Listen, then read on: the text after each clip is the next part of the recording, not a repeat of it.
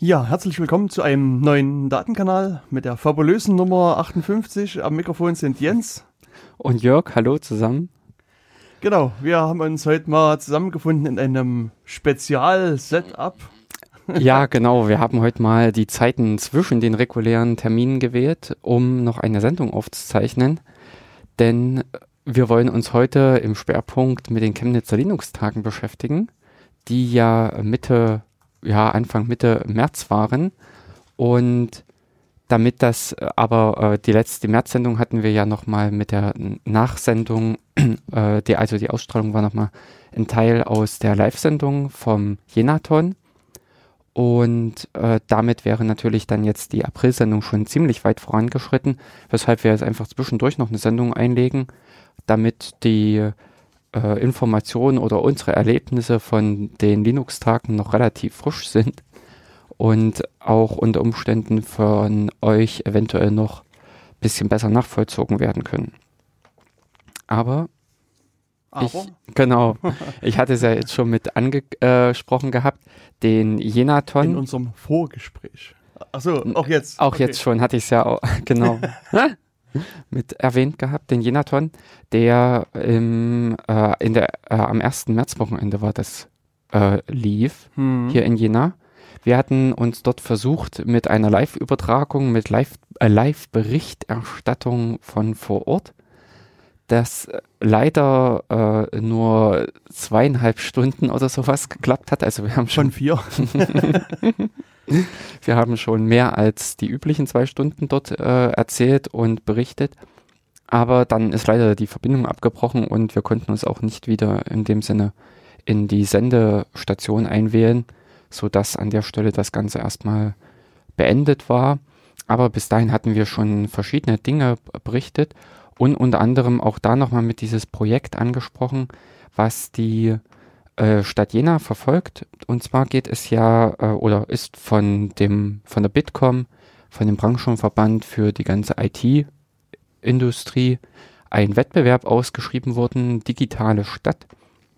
Und um diesen, äh, um die Teilnahme hat sich auch die Stadt Jena beworben. Wir hatten dazu ja im Datenkanal 55 Mhm. den Michael Selle da und hatten auch da mit über, dies, äh, über diese Bewerbung, über das Ziel des Ganzen gesprochen. Also wer in dem Sinne nochmal das Ganze vertiefen will, kann sich den Datenkanal Nummer 55 anhören. Bei uns zu finden auf der Webseite datenkanal.org, also hintereinander weggeschrieben D-A-T-E-N und dann kanal.org. ORG. Org. genau, wir die Organisation.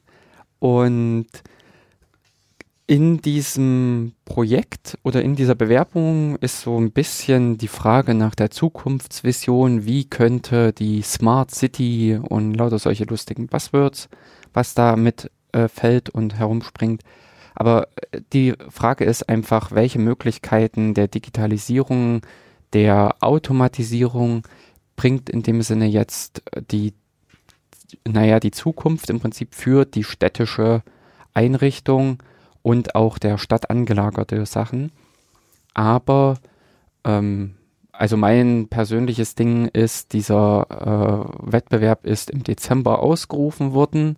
Jetzt März war Einreichung und im äh, Juni oder Juli soll das Ganze Juni. Juni hm, soll das Ganze starten, ähm, was einfach wahnsinnig sportlich ist für so eine ähm, äh, Planung und vor allen Dingen dann auch ist nur ein Jahr Umsetzungsphase, wo ich ähm, persönlich skeptisch bin, dass man da wahnsinnig viel futuristisches und neuartiges äh, bewerkstelligen kann. Ich sehe da eigentlich nur, dass aktuelle Technologien, die vielleicht jetzt irgendwie modern oder an der Spitze stehen, dann einfach umgesetzt werden. Ja. Oder dass einfach die Firmen ihre fast gefertigten Lösungen Ja, dann genau.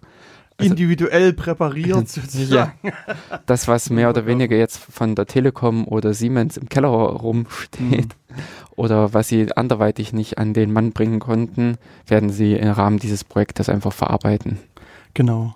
Also das, das die Gefahr ist, äh, ist durchaus zu sehen. Ich denke, das hatten wir auch in dem letzten Datenkanal ja so ein bisschen andiskutiert und Mhm. ich denke, das war auch was, was Jena nicht wollte. Also wo sie auch gesagt haben, wenn sie das Gefühl haben, dass sie quasi äh, Überrumpelt werden. genau Mhm. überrumpelt werden, dann ähm, würden sie da vielleicht nie mitmachen oder das, also das, wie genau das am Ende ist, dann das wird sich herausstellen oder wäre, hätte sich herausstellen müssen.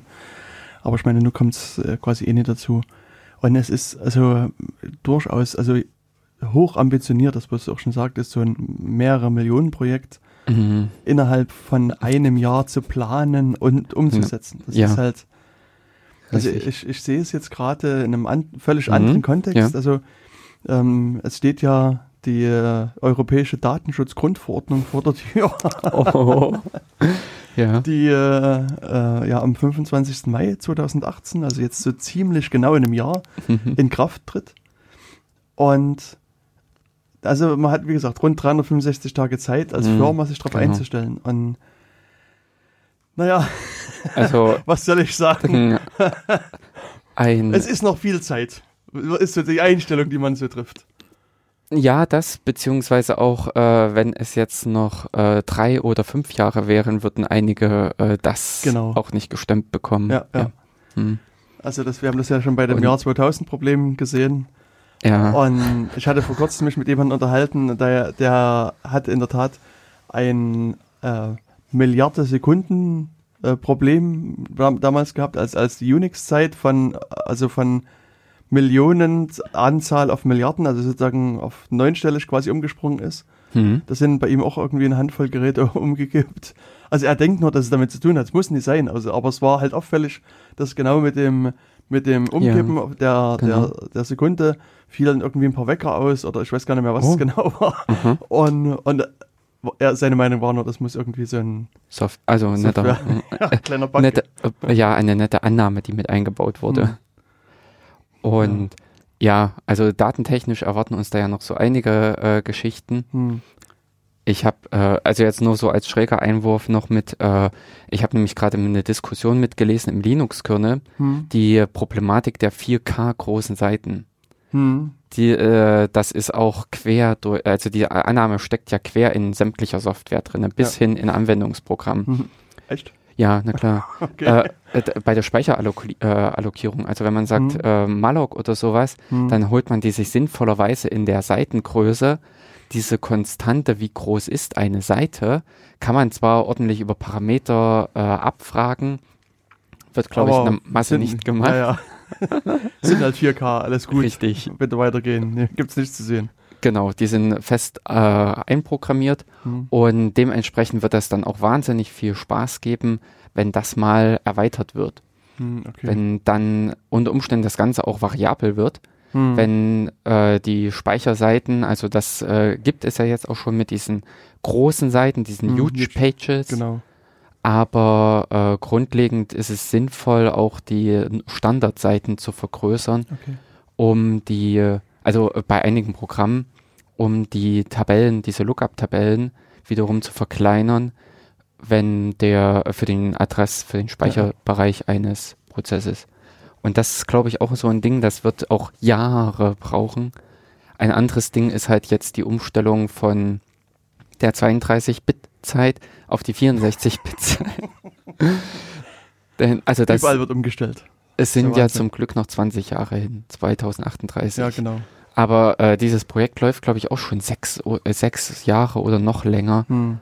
Ähm, ja, und äh, läuft auch noch. Also es ist auch noch nicht zu Ende. Na, ich weiß, also auch da hatte ich kürzlich so eine, so eine diese Jahr 2038 Mhm. Diskussion. Ich weiß aber auch schon gar nicht mehr, also was eigentlich der Zusammenhang war, aber ich konnte mir eben, also im, Lau- im, im Laufe der Diskussion den Kommentar auch nicht verkneifen. Wir haben ja noch Zeit, ist ja alles gut. Was doch durchaus zu dem einen oder anderen Schmunzler äh, sorgte. Ja. Wer im Prinzip das Jahr 2000 miterlebt hat, Mhm. ähm, der hat da diesen Spaß und diesen ja, Trubel ringsherum auch erlebt, Ja. dass ähm, alte Programmierer reaktiviert wurden, um noch die Softwareprobleme zu lösen. Hm.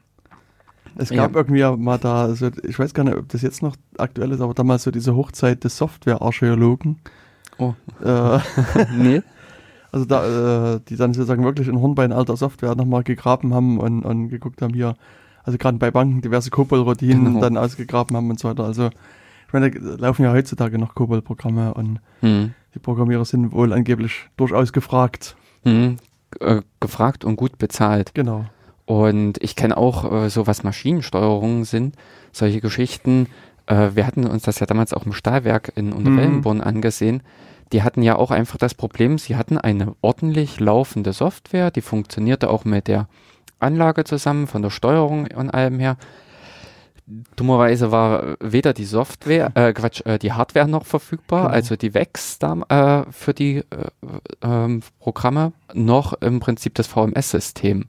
Genau. Und Was hattet ihr an Uptime? 16 Jahre oder weißt du das noch? nee, das weiß ich gar nicht mehr. Ich glaube, es waren also so Mhm. weit über 10 Jahre Mhm. Uptime. Mhm. Das war so durchaus Ja. erstaunlich. ja.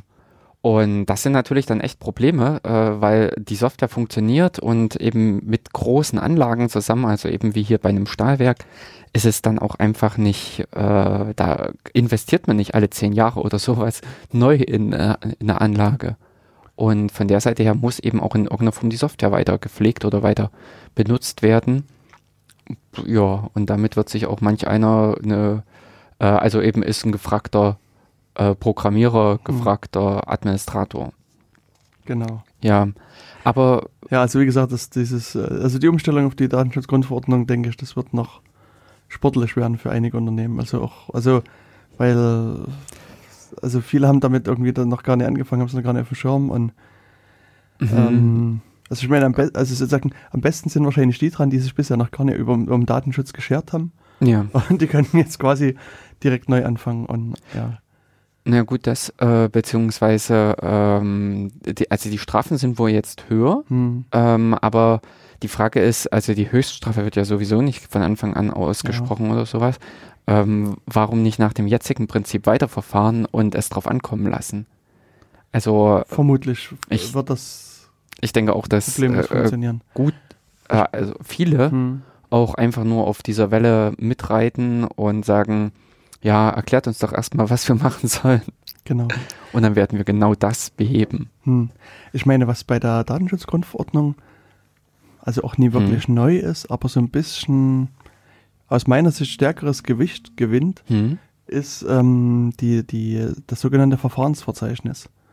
Also Mhm. bisher musst du jetzt auch als Firma so eine Art, ähm, ich sag mal, vereinfacht gesagt, eine Auflistung von den also Prozessen haben, die mit personenbezogenen Daten zu tun haben. Hm?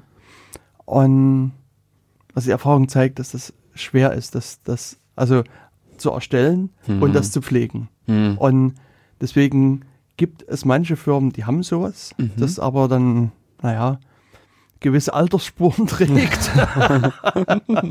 und andere haben sowas gleich gar nicht. Und, ähm, und die, die Datenschutzgrundverordnung legt da noch ein bisschen mehr Wert drauf und belegt es dann auch gleich mit Bußgeldern, wenn das fehlt. Hm. Und ich sag mal, äh, ich meine, das ist jetzt natürlich alles Spekulation, aber sozusagen als Aufsichtsbehörde wäre es aus meiner Sicht ein ganz einfaches, mal so ein Rundschreiben an diverse Firmen zu machen und Mhm. zu sagen, hier, äh, schickt, äh, schickt uns doch mal euer Verfahrensverzeichnis, wollen mal hier gucken, wie das aussieht. Hm. Und, äh, und dann hat man zumindest schon mal ein paar Anhaltspunkte für eine Prüfung und kann dann, dann hin und her laufen. Ich meine, Aber da ist ja auch eine Frist und binnen Mhm. derer werden auch viele kreativ was zusammenklöppeln. genau. Hm. Ja gut, du hast aber schon ein paar Anforderungen. Also das so mit kreativ, also du musst schon ein bisschen Gehirnschmalz reinstecken, glaube ich. Hm. Ja, Auf der anderen Seite ist es natürlich so, dass, dass die diversen Datenschutzbehörden durchaus auch nicht gerade irgendwie da Däumchen drehen hm. und vermutlich auch gar keine Zeit für so ein Anschreiben. Also, also mit dem, So für das Anschreiben, für das Anschreiben haben sie vielleicht noch Oh. Zeit, aber für den Rücklauf vermutlich dann nicht mehr. Also insofern ist das, was du sagst, ne, äh, wahrscheinlich wirklich, das, Mhm. so wie es bleiben wird, dass sie einfach sagen, alle sagen, ach komm, wir warten mal, bis irgendjemand hier an unserer Tür klopft. Und Hm. Also das ist dann auch äh, wahrscheinlich eher was, wo dann speziell einige Leute rausgepickt werden Hm. und äh, ich sag mal eben Konkurrenz oder sowas, wenn der eine den anderen dann in irgendeiner Form drangsalieren will Mhm. oder beeinträchtigen will, dann äh, schickt er den mal halt äh, jemand vom Datenschutz oder sowas vorbei. kann sein. Ist ja auch bei anderen Sachen nicht unüblich. Das, Hm. ja. Und Genau, also dieses äh, noch äh, Projekt für 365 Tage, äh, was da aussteht, aber hier für die digitale Stadt, äh, was sich da der, äh, die Bitkom als Projekt gesetzt hat, hat man eigentlich, also ich würde jetzt mal sagen, effektiv äh, ein Vierteljahr bis äh, ein halbes Jahr. Denn der Ablauf war ja so, dass jetzt Mitte März die Einreichung war, also die Abgabefrist für die erste Runde und dann äh, gibt es jetzt so eine Vorsichtung und daraus werden dann nochmal eine Handvoll ähm, Leute, also oder Städte für die zweite Runde ausgewählt und die erarbeiten dann nochmal ein Feinkonzept und dieses wird dann mehr oder weniger ad hoc auch umgesetzt. Hm.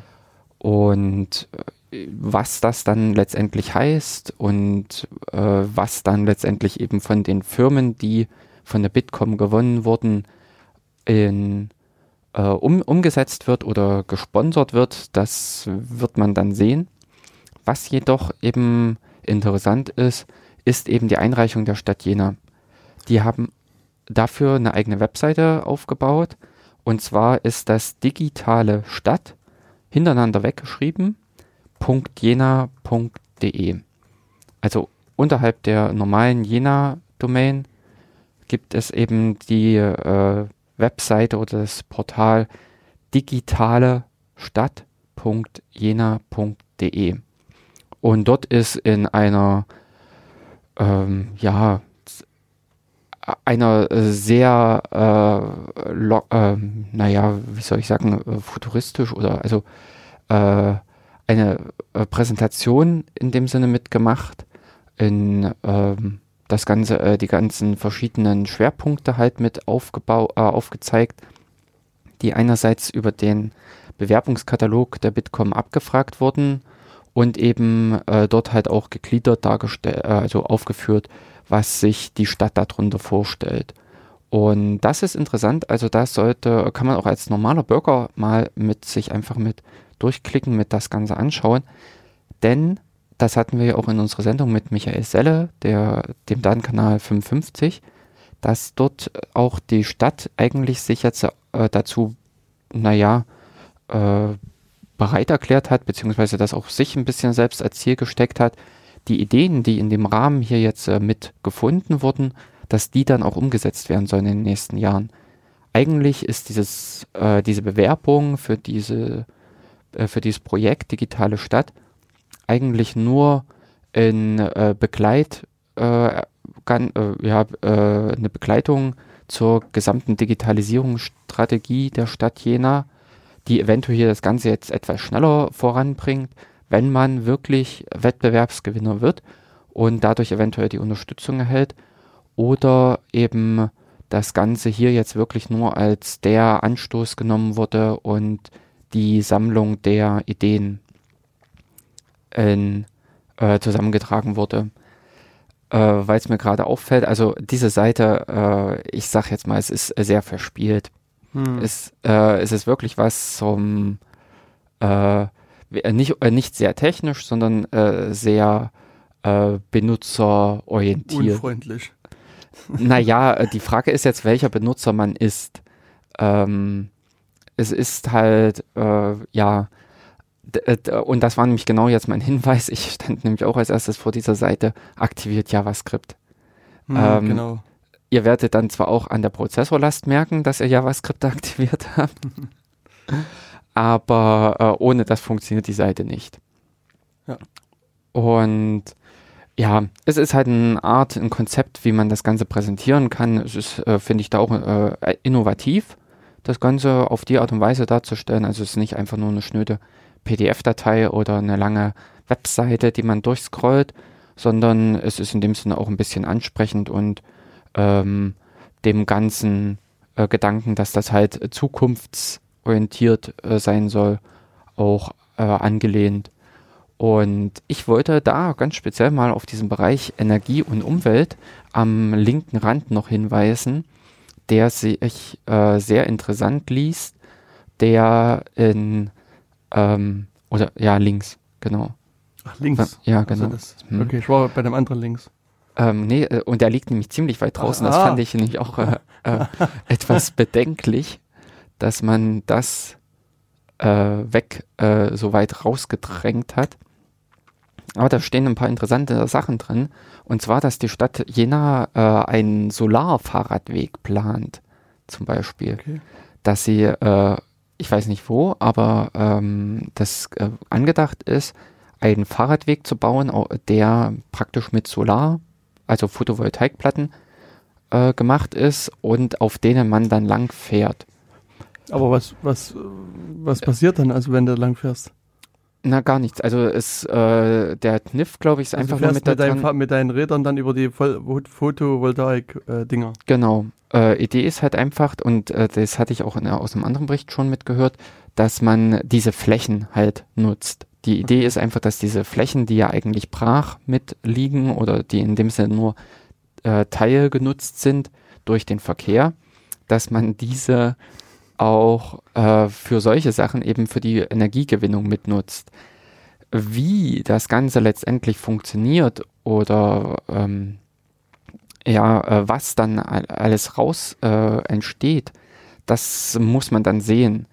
Ich habe nämlich auch das Ganze nur im Zusammenhang mit einem Bericht für Autos gehört, wo wohl einerseits diskutiert wurde, dass Autobahnen mit dieser Art und Weise be, äh, ja, erneuert werden oder ausgestattet werden.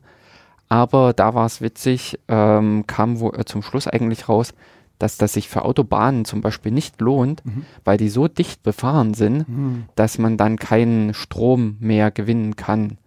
Ich weiß nicht, äh, inwieweit das hier jetzt äh, für, ähm, äh, na, äh, für äh, Fahrräder oder Radwege eben anders ist.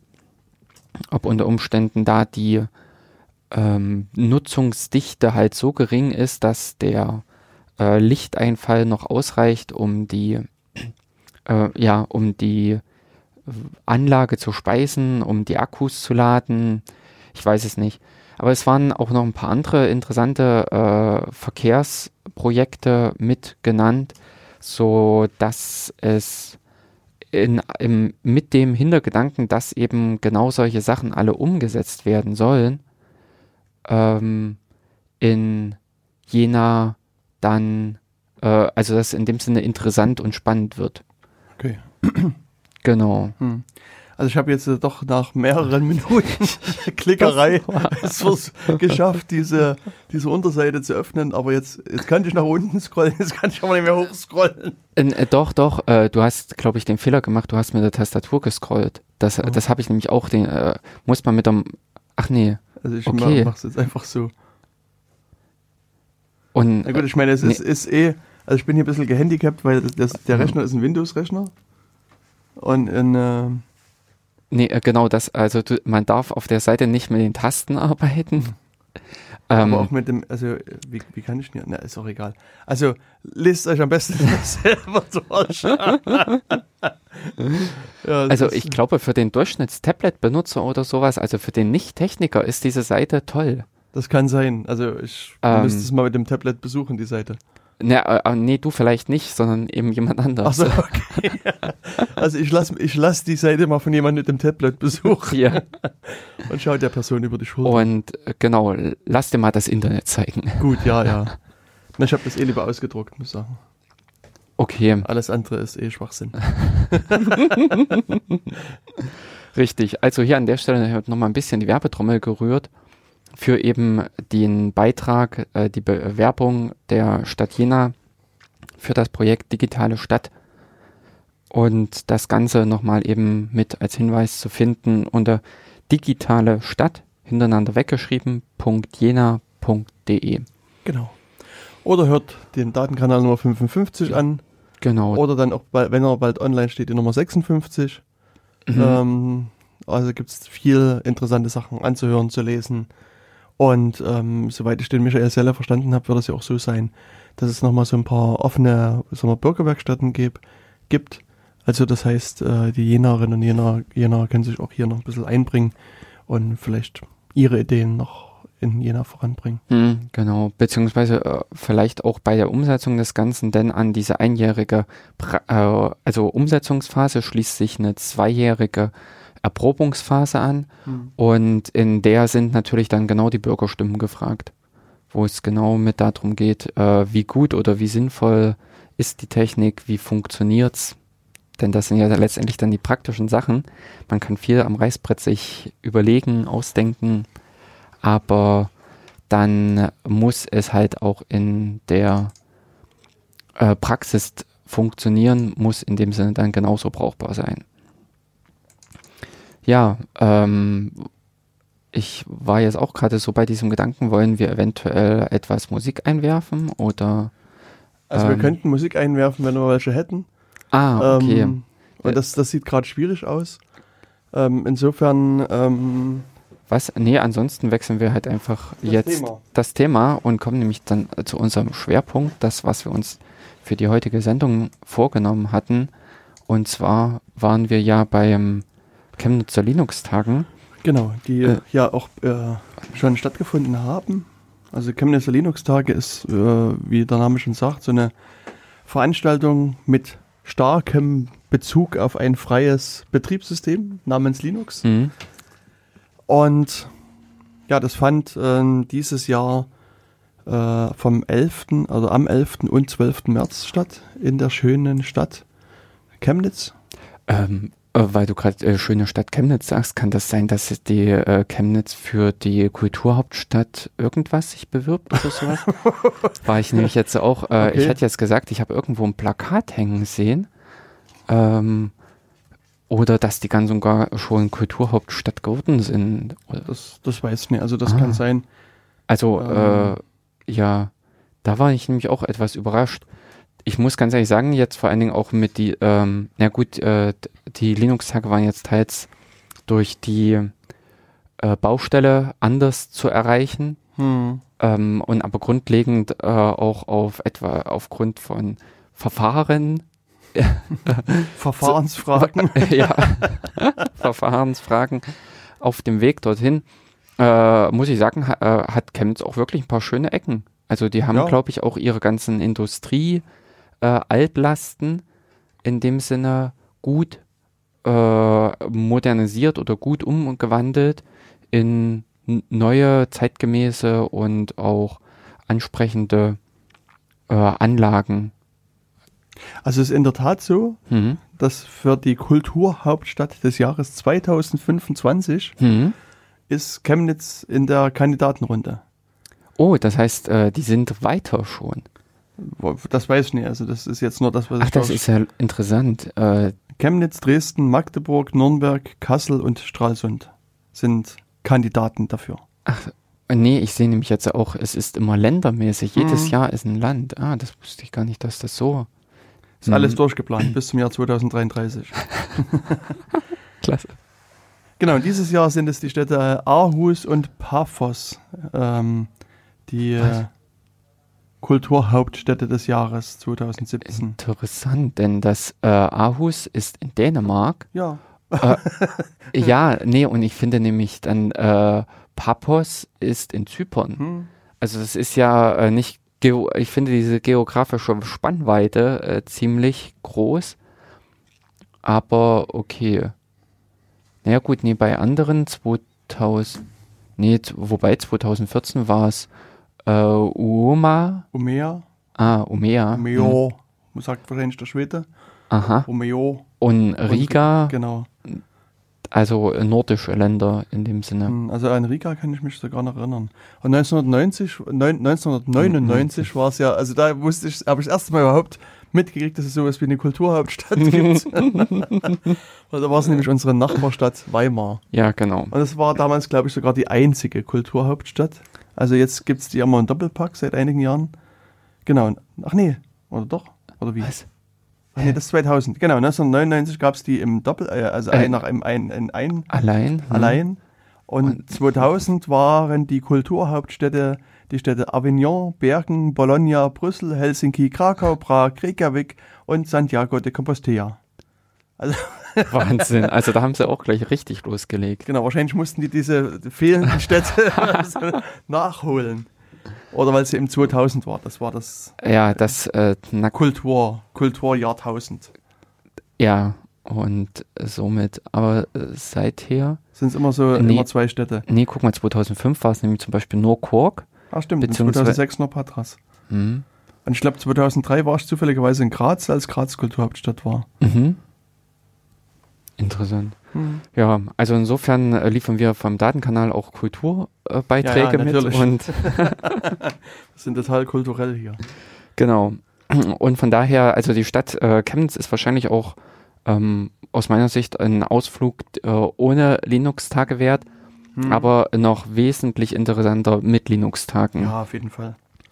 Das ist in äh, Ziel und die Linux-Tage sind eben auch eine äh, jährlich stattfindende Veranstaltung. Mhm. Und jetzt stehe ich vor dem etwas Problem. Äh, die wievielten waren es? Ich, Das ist eine sehr gute Frage, die ich dir leider nicht beantworten kann. ja, ich kannte, äh, ich hatte, ähm, ich glaube 97, 98 waren die ersten. Ich glaube, das waren nämlich die 18. Chemnitzer Linux-Tage. Ich hatte Äh, das Glück, hm. nämlich gehabt, dass im ersten Jahr, äh, Quatsch, nicht im ersten Jahr, in meinem ersten Vortrag wurde, ah, 99 Genau. gab es die Chemnitzer Linux-Tage zum ersten Mal. Mhm. Wie wir jetzt über die äh, Webseite uns rausgehackt haben. Genau. Wir die- haben ganz hackertypisch die, Ja. die Jahreszahl alle eingegeben. Und 1999 war das erste, die erste Äh, Erwähnung. Wir haben die nicht eingegeben, sondern wir haben mit äh, Vor- und Reverse äh, Engineering, genau. äh, SEQ und WGET hier Ja, ja, ein cooles ja. Skript Und gebastelt. GDB und äh, genau, BinDiff und was weiß ich nicht alles. ja, mussten noch RFC 2616 lesen und genau. Okay.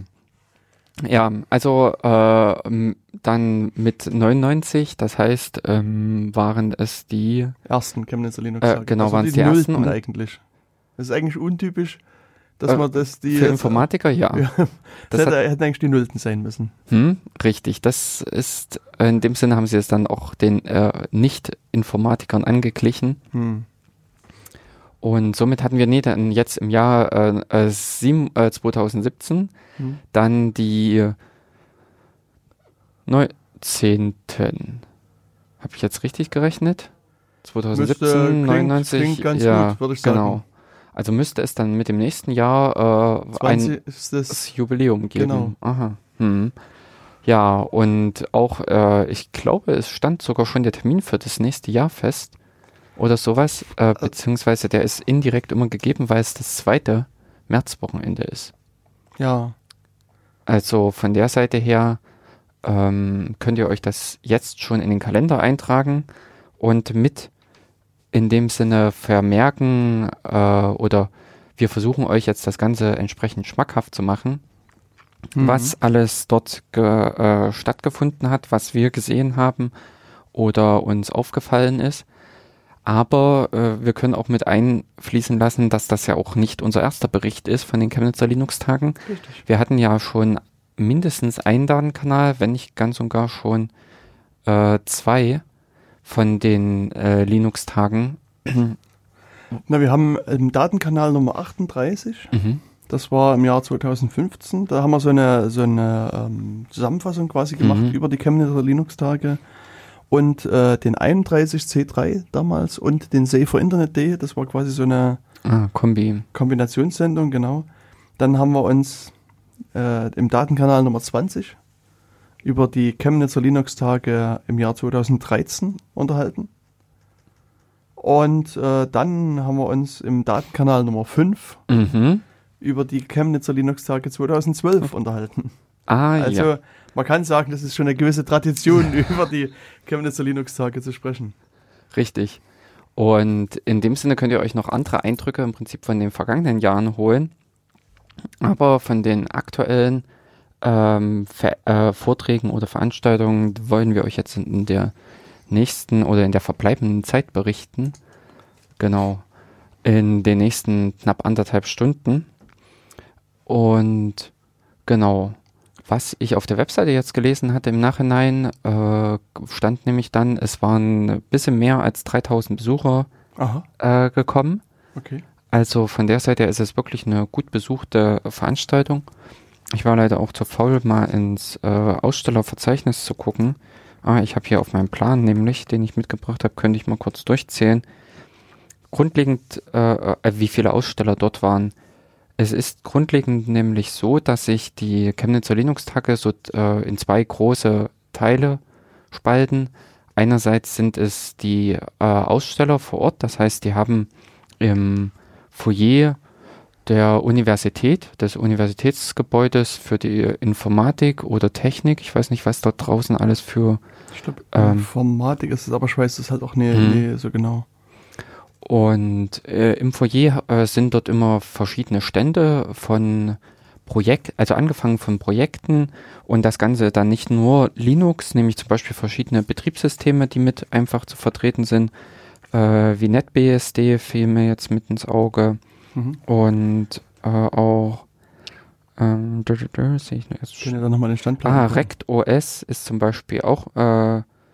Äh, Re React, React. React OS äh, war mit dort äh, verschiedene äh, Gruppen, also äh, ähm, Softwareprojekte. Angefangen, was mir nämlich hier oben jetzt auffällt, ist Apache, dann der Dante-Verein für Aber war der dieses Jahr, dieses Jahr, wieder mit dabei? Den ja. Ich, hm. hab ich gar nicht wahrgenommen, muss ich sagen. Ähm, doch, habe ich auch. Und ich habe auch ein paar Leute von Dante gesehen, beziehungsweise lief ja auch vorher schon über die Mailingliste. Hm. Ähm, die waren äh, auf der linken Seite mit. Okay. Ja, und äh, also die, äh, diverse Softwareprojekte, es war zum Beispiel auch der Frei, äh, Freifunk Chemnitz war mit dort. Mhm. Ähm, aber was interessant war, und das fand ich, äh, ähm, genau, also Betriebssysteme sowieso, Debian, Gentoo, Su äh, OpenSUSE, ähm, hm, hm, hm, sehe ich jetzt, äh, äh, genau, hier ist nochmal ein Ubuntu, sehe ich gerade mit. Der CCC Sachsen war zum Beispiel auch mhm. mit vertreten. Aber es ist in dem Sinne auch mit Industrie vertreten. Und das fand ich dieses Jahr sehr interessant. Ähm, BMW war dabei.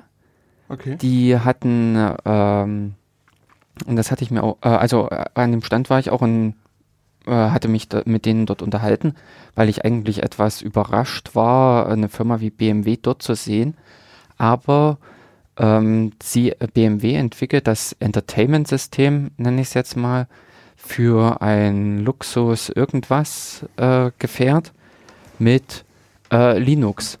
Genau. Die haben im Prinzip ein Embedded-System da drin stecken, wobei, äh, ja, also Embedded für neuere Werte von Embedded, also die haben da auch keine äh, RAM-Beschränkung mit 4 äh, MB oder sowas. Äh, sondern das sind dann auch schon wirklich kleine äh, Desktop-Systeme, die da mit drin stecken.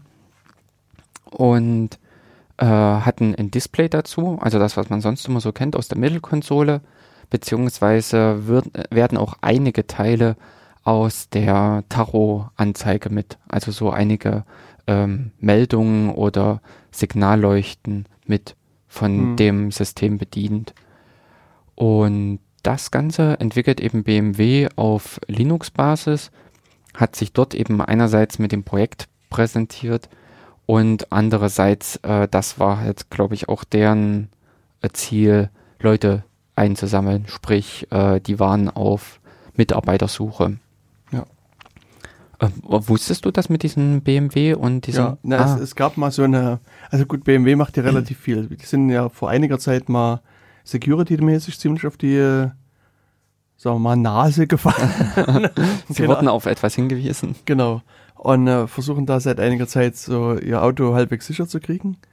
Und vor noch nicht allzu langer Zeit, also ein paar Wochen, da ging mal äh, so ein Screenshot durchs Internet von so einer Mittelkonsole von einem äh, besseren äh, äh BMW-Fahrzeug. Mhm äh, wo man doch etwas schmunzeln musste, weil es da eine PHP-Fehlermeldung ausspuckte. Und mhm. man sich fragte, läuft jetzt in dem Auto eine PHP-Software oder ist es einfach sozusagen die Fehlermeldung des Servers, die da gerade angezeigt wird, die mit PHP läuft. Aber beides sorgt nie unbedingt so für, für Vertrauen? Ja, ähm, für dieses äh, Gerät allerdings kann ich es beantworten, mhm. denn äh, ganz konkret die Software war in C++ geschrieben, okay. was die gemacht hatten. Ähm, es war in dem Sinne vor allen Dingen mit OpenGL hatten sie wohl die ganze Grafik programmiert gehabt, mhm. die Menüs für die Anzeige oder in dem Sinne die Karten mhm. für die Navigation. Und ähm, das Ganze war auf C++ Basis, sprich, äh, die hatten okay. C++ Entwickler oder ähm, C-Entwickler gesucht gehabt. Und so viel, wie man aus den Leuten halt dort vor Ort rauskriegen konnte, hm, ähm, äh, war es auch an sich, ich sag mal, ein durchschnittliches äh, Embedded-System, aber ein interessantes. Okay. Hm. Ja. Und ähm, deswegen, also äh, von Webserver und ähnlichen Geschichten hatten sie da nichts erwähnt gehabt. Ähm, man weiß es, nein, genau. man, man, weiß nicht, wie viele Add-ons oder sonstiges. Mhm. Ach ja, genau, das hatte ich gefragt gehabt, äh, so in Richtung Play Store, also oder äh, dass man dem Benutzer noch Möglichkeiten gibt, dass die Funktionalität des Autos zu erweitern. Oder nicht die, nicht des Autos, sondern dieses Entertainment-Systems. Mhm. Das ist erstmal nicht vorgesehen gewesen. Okay. Also es ist insofern äh, ein geschlossenes System was ich ehrlich gesagt einfach schade fand. Denn äh, wenn es einfach eine, äh, die, eine Linux-Plattform, also in dem Sinne eine standardisierte Plattform mit ist, dann wäre es schon schön, wenn man auch mit seinen eigenen Ideen, seine eigenen Anwendungen mit drauf packen kann. Denn wir alle wissen ja, dass die Kreativität da unter Umständen viele verrückte, schöne Sachen auch mit zutage fördert. Und wenn also BMW sich an dieser Stelle eigentlich eher so als ein Plattformanbieter verste äh, ja, verstehen würde und äh, dafür sorgt, dass die Basistechnologie im Auto vorhanden ist, in einer sicheren und sinnvollen Art und Weise, die dann eben auch schön genutzt werden kann von Dritten. Also eben auch für Techniken, für Anwendungen, die BMW einfach nicht auf dem Schirm hat oder unter Umständen eben BMW auch nicht entwickeln will, weil es einfach Nischen sind. Hm. Aber auf der anderen Seite könnte ich mir vorstellen, dass die natürlich da auch ein bisschen Angst haben vor so solcher Offenheit, weil sie am Ende vielleicht auch ihr, ihr, ihr Fahrzeug an sich gefährdet sehen? Mm, nee, denn nee? Äh, das war in dem Sinne von der Anbindung her, es gibt im Fahrzeug wird alles über CAN gemacht. Also, mhm. äh, Wirklich? Nein, äh, äh, da ko kommen wir vielleicht nachher zu einem anderen Vortrag, äh, Auto, äh, wo es ums autonome Fahren ging. Okay. Es gibt nämlich eine Firma, die geht einen anderen Weg. Die hat irgendwie mit diesem äh, Kahn äh, in gewissen Rahmen gebrochen. Mhm. Aber was äh, Standard ist, äh, diese ganze Steuerung und Sensorik ist über äh, und da eigentlich auch nicht den CAN-Bus, sondern mehrere. Es hm. sind mehrere solche Bussysteme im kompletten Auto einfach verlegt. Und unter anderem ist eben eins auch dieses ganze Entertainment oder dieses Kommunikationssystem. Und ähm, Grund, äh, das wiederum hängt einfach nur als ein Client an äh, dem Verteiler, an einer, einer, einer anderen zentralen Einheit. Und von der Seite fände ich es nicht abwegig, dass man äh, Zugriff auf dieses äh, Satellitensystem bekommt, also auf dieses äh, Zweitsystem, äh, um BMW weiterhin zusieht, dass ihr Haupt-, ihr Kernsystem natürlich sicher ist. Hm. Aber ich denke, da muss die Denkweise auch erstmal dahin gehen. Ja. Also das ist halt, ich glaube, dieser Gedanke ist noch so Zukunft. Und vermutlich muss dann erst irgendwie äh, ein Tesla vorbeikommen mit dem App Store oder, keine Ahnung, Google, die den App Store dann einbinden. Hm. Und wahrscheinlich genau. kauft Google eh gleich äh, äh, BMW, BMW, aus der Portokasse, um mhm. da irgendwie so ein Experimentalfahrzeug mhm. zu haben. Ja. die anderen Sachen, die. hm. Ja, richtig. Ähm, also das hat man auch ein bisschen dort in dem Gespräch am Stand gemerkt. Die haben ein ziemlich, ich sag's immer, klassisches Denken. Ja. Und äh, verstehen sich da gar nicht äh, als der Mittelpunkt oder als der Vermittler, sondern sie sind der Anbieter. Sie hm. machen die Technik. Und das ist, glaube ich, ein bisschen schade für uns als Kunden in dem Sinne. aber äh, schade, gefährlich, in dem Sinne auch für äh, BMW. Hm.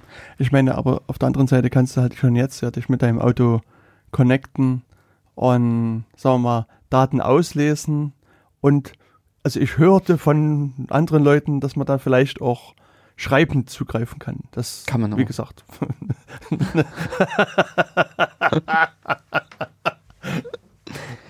Also äh, das ist ja in dem Sinne äh, äh, nichts Unbekanntes, äh, dass es Hm. diese Service-Schnittstelle Genau. gibt und auch in äh, dem normalen PKW.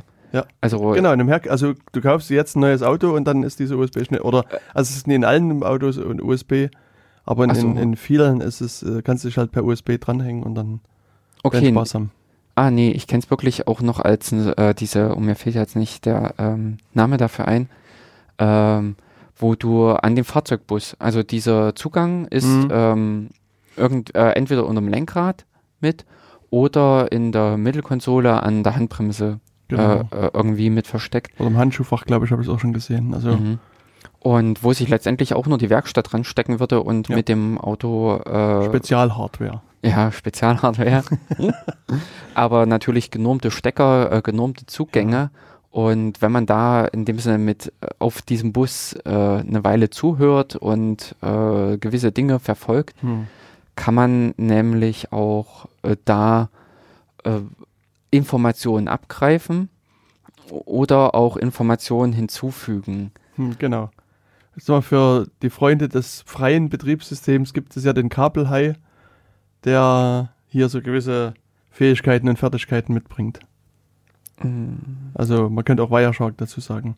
Und was, du hast aber einen Vortrag gehört zu autonomem Autonom Fahren. fahren. Ich suche das nämlich Den- gerade, wann der war. Den habe ich, Ach, hab ich nee, gar nicht. Mehrfaktor-Autorisierung war Das hat zwar auch was mit Auto zu tun, aber ich glaube, hat nicht äh, mit autonomem Fahren zu tun. Ach nee, das genau. Das war erst am Sonntag und äh, Open Source und die Entwicklung autonomer Fahrzeuge Mhm. war ein sehr interessanter Vortrag. Ähm, ich weiß nicht, ob wir jetzt äh, äh, ja, wir ge äh, gehen dann chronologisch Ja, durch aber und kannst du mal kurz hier vielleicht ähm, also erzählen? äh, dann eben die zwei interessanten Dinge. Äh, Tesla Hm. hat das wohl überhaupt nicht interessiert, was äh, Stand der Technik ist und wie man gefälligst ein Auto zu bauen hat. Sondern die haben kurzhand Ethernet im äh, PKW halt wohl auch eingesetzt, Okay. weswegen ein kreativer äh, oder ein aufmerksamer Autokäufer irgendwo auf am Rücks äh, Fahrerrücksitz auch eine äh, RS äh, RJ45 Buchse fand. sich da dran gesteckt hat ähm, und äh, dann eben mitgelauscht, beziehungsweise auch aktiv da reingegangen ist. Der hat wohl ein Nmap einfach mal Hm. geguckt, wer ist denn alles da im LAN. Also Ja, ja, die interessiert auch äh, da, die haben nicht irgendwie einfach nur die RJ45, also äh, Kabel verwendet, Hm. äh, sondern die haben auch knallhart Ethernet dann gemacht. Die Aha. haben dann auch nicht mit einem äh, CAN auf, äh, ähm, na, auf den CAT-Kabeln irgendwie rumgespielt, sondern die haben ganz klassisch äh, äh, Ethernet-Technik eingesetzt Okay. äh, mit IP und dementsprechend konnte er da sich im, innerhalb dieses LANs dort informieren, wer steckt denn noch alles mit und war wohl, ähm, glaube ich, auch auf diesen Rechner draufgekommen, Mhm. den er dort gefunden hat und bekam dann aber einen Anruf von Tesla, dass äh, merkwürdiges Verhalten von seinem Auto festgestellt wurde. Und äh, man hat dort erst nochmal nachgefragt, ob irgendwas mit seinem Auto passiert ist, ob es in irgendeiner Weise halt gestohlen oder wie Mhm. auch immer.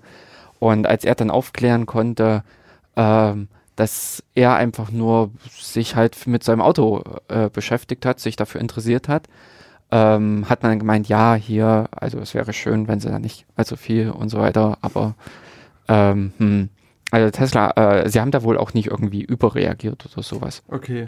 in einem ähm, sinnvollen Rahmen. Und das andere, ähm, Und war das, also der, der den Vortrag gehalten hat, war das auch derjenige, der das gemacht hat, oder? nee, der Hat hat das nur als okay. Zusatz. Äh, der Vortrag äh, über das autonome Fahren war ähm, mit einem anderen Hintergrund. Okay. Ähm, aber im Rahmen dessen wurde das halt mit erzählt. Und eine andere Geschichte, ähm, und da sind wir nämlich wieder bei diesem Kann- und lesenden Zugriff und ähnlichen. Es gibt wohl, und ich glaube, das war entweder ein Toyota oder ein Hyundai, ähm, wo einer gesagt hat, ähm, mit diesem Tesla und autonomem Fahren und dieser äh, ähm, Fahrassistenzsystem oder eben vor allem dieses autonome Fahren, war auch so ein Hacker aus, glaube ich, aus England, Hm. äh, oder ähm, so, der gesagt hat, ey, äh, ihr könnt das alle nicht und ich bin da 5000 Mal besser und hin und her. Mhm. Dem fehlte dummerweise das Auto äh, dafür, also die Hardware. Also Mhm. hat er sich eben, ein Hyundai war das, glaube ich, genommen, hat sich auf diesen CAN-Bus draufgehangen und hat da mal eben mit äh, an normalen Arbeitswerkzeugen zugehört und äh, äh, bisschen rumprobiert, wie denn das Lenkrad die Signale abgibt. Hm. Und das wusste ich nämlich auch nicht. Es ist nämlich so, dass das Lenkrad schon überhaupt nicht mehr vorne gekoppelt ist. Ja. Mhm. Okay, also mir war das, Also äh, ich habe da das total neu, Ja. äh, dass da keine Stange nach vorne hindurchgeht, sondern das sind oben einfach noch ein paar Kontakte. Genau. Und ähm, ja, äh, warte, äh, wie hat es dann einer genannt? Äh, Force Feedback, äh, also so wie die ja, Lenkräder genau. faktisch. Und ähm, dementsprechend braucht man auch nicht mehr äh, das Lenkrad zum Lenken, sondern kann das Ganze auch mit dem Laptop machen. Genau. Und das hat er im Prinzip alles zusammengebastelt bei seinem äh, Auto, was er da genutzt hat, und hat halt ein reguläres Fahrzeug äh, autonom äh, fahren lassen oder hat da im Prinzip die Software dazu entwickelt. Hat dann irgendwie, äh, genau, es muss aber in den USA gewesen sein, so rum, Ja. äh, von der Zulassungsbehörde äh, Einen Anruf sag- bekommen. Ja, genau. Einen Anruf bekommen, dass das hier nicht geht und überhaupt. Und daraufhin hat er im Prinzip diese Software bei GitHub veröffentlicht. Okay. Also es gibt ähm, im, also da müsst ihr dann wirklich in den Vortrag reinhören. Äh, da wurden, glaube ich, äh, wurde das ganze Projekt auch mit Namen benannt. Äh, die äh, Software zur Steuerung eines PKWs wurde dort halt veröffentlicht. Mhm. Wer in dem Sinne das passende Fahrzeug hat und äh, nicht den öffentlichen Straßenverkehr zur Verfügung hat, was weiß ich, wer wohl mal auf dem Flughafengelände oder sowas sein Auto da hinbringen kann, der kann in dem Sinne auch mit Hilfe von offener Software die sein Auto steuern. Hm. Na, es gibt also so einen relativ bekannt, bekannten Auto-Hacker, Mhm. den Charlie Miller Mhm. heißt der, der macht das schon über einige Jahre, dass Mhm. er halt versucht, sozusagen Autos irgendwie remote zu steuern. Und also so, ich glaube, letztes Jahr war das, oder das könnte auch schon zwei Jahre her sein, da ist es ihm auch erstmals gelungen, nicht nur das Auto sozusagen on board vom, vom, sag mal, vom Mhm. Rücksitz aus zu steuern. Also der hat es auch genauso gemacht, sich an den Bus dran gehangen und dann Mhm. äh, verschiedene Sachen bedient, sondern ähm, denen ist halt auch aufgefallen, dass die Autos ja alle irgendwie ein bis n SIM-Karten eingebaut haben und auch nach außen kommunizieren. Na, äh, die, äh, die größeren Autos. ja, ja, die größeren Mhm. Autos. Ja. Und da hat er sich gedacht, na gut, wenn die nach außen kommunizieren, kann man vielleicht auch zum Auto wieder zurück kommunizieren. Und da gibt es dann ein recht beeindruckendes Video, wo er zu Hause auf seinem äh, Sofa sitzt und äh, irgendeinem anderen Reporter, der das sozusagen zu Mhm. Testzwecken mal macht, Genau. Äh, da den, den Scheibenwischer anmacht und ihm die Scheibenwaschflüssigkeit auf die Scheibe Mhm. sprüht und am Ende halt auf der Autobahn auch mal einen Motor ausmacht. Und da Oh. wurde es dem Menschen etwas anders in dem Auto. ja, also das, äh, und, und da gibt es also auch relativ viele äh, Veröffentlichungen dazu. Und wenn ich Mhm. mich richtig erinnere, arbeitet er mittlerweile bei Uber, bei dieser, Ah. Mhm. äh, sagen wir mal, Taxi äh, Alternative. ähnlichen Alternative, genau.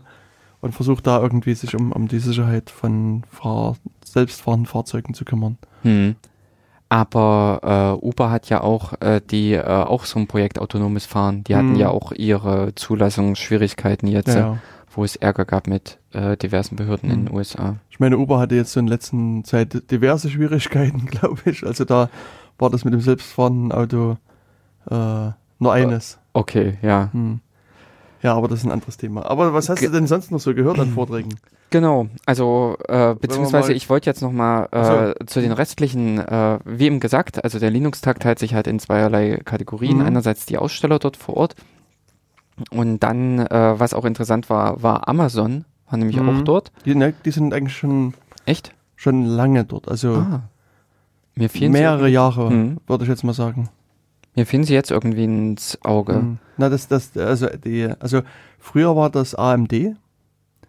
Die, also AMD in Ah. Dresden, die hatten ja eine, eine Die großes, Sponsor. genau, die waren Sponsor und, Mhm. und die haben ja so einen großen Kernel äh, Entwickler Mhm.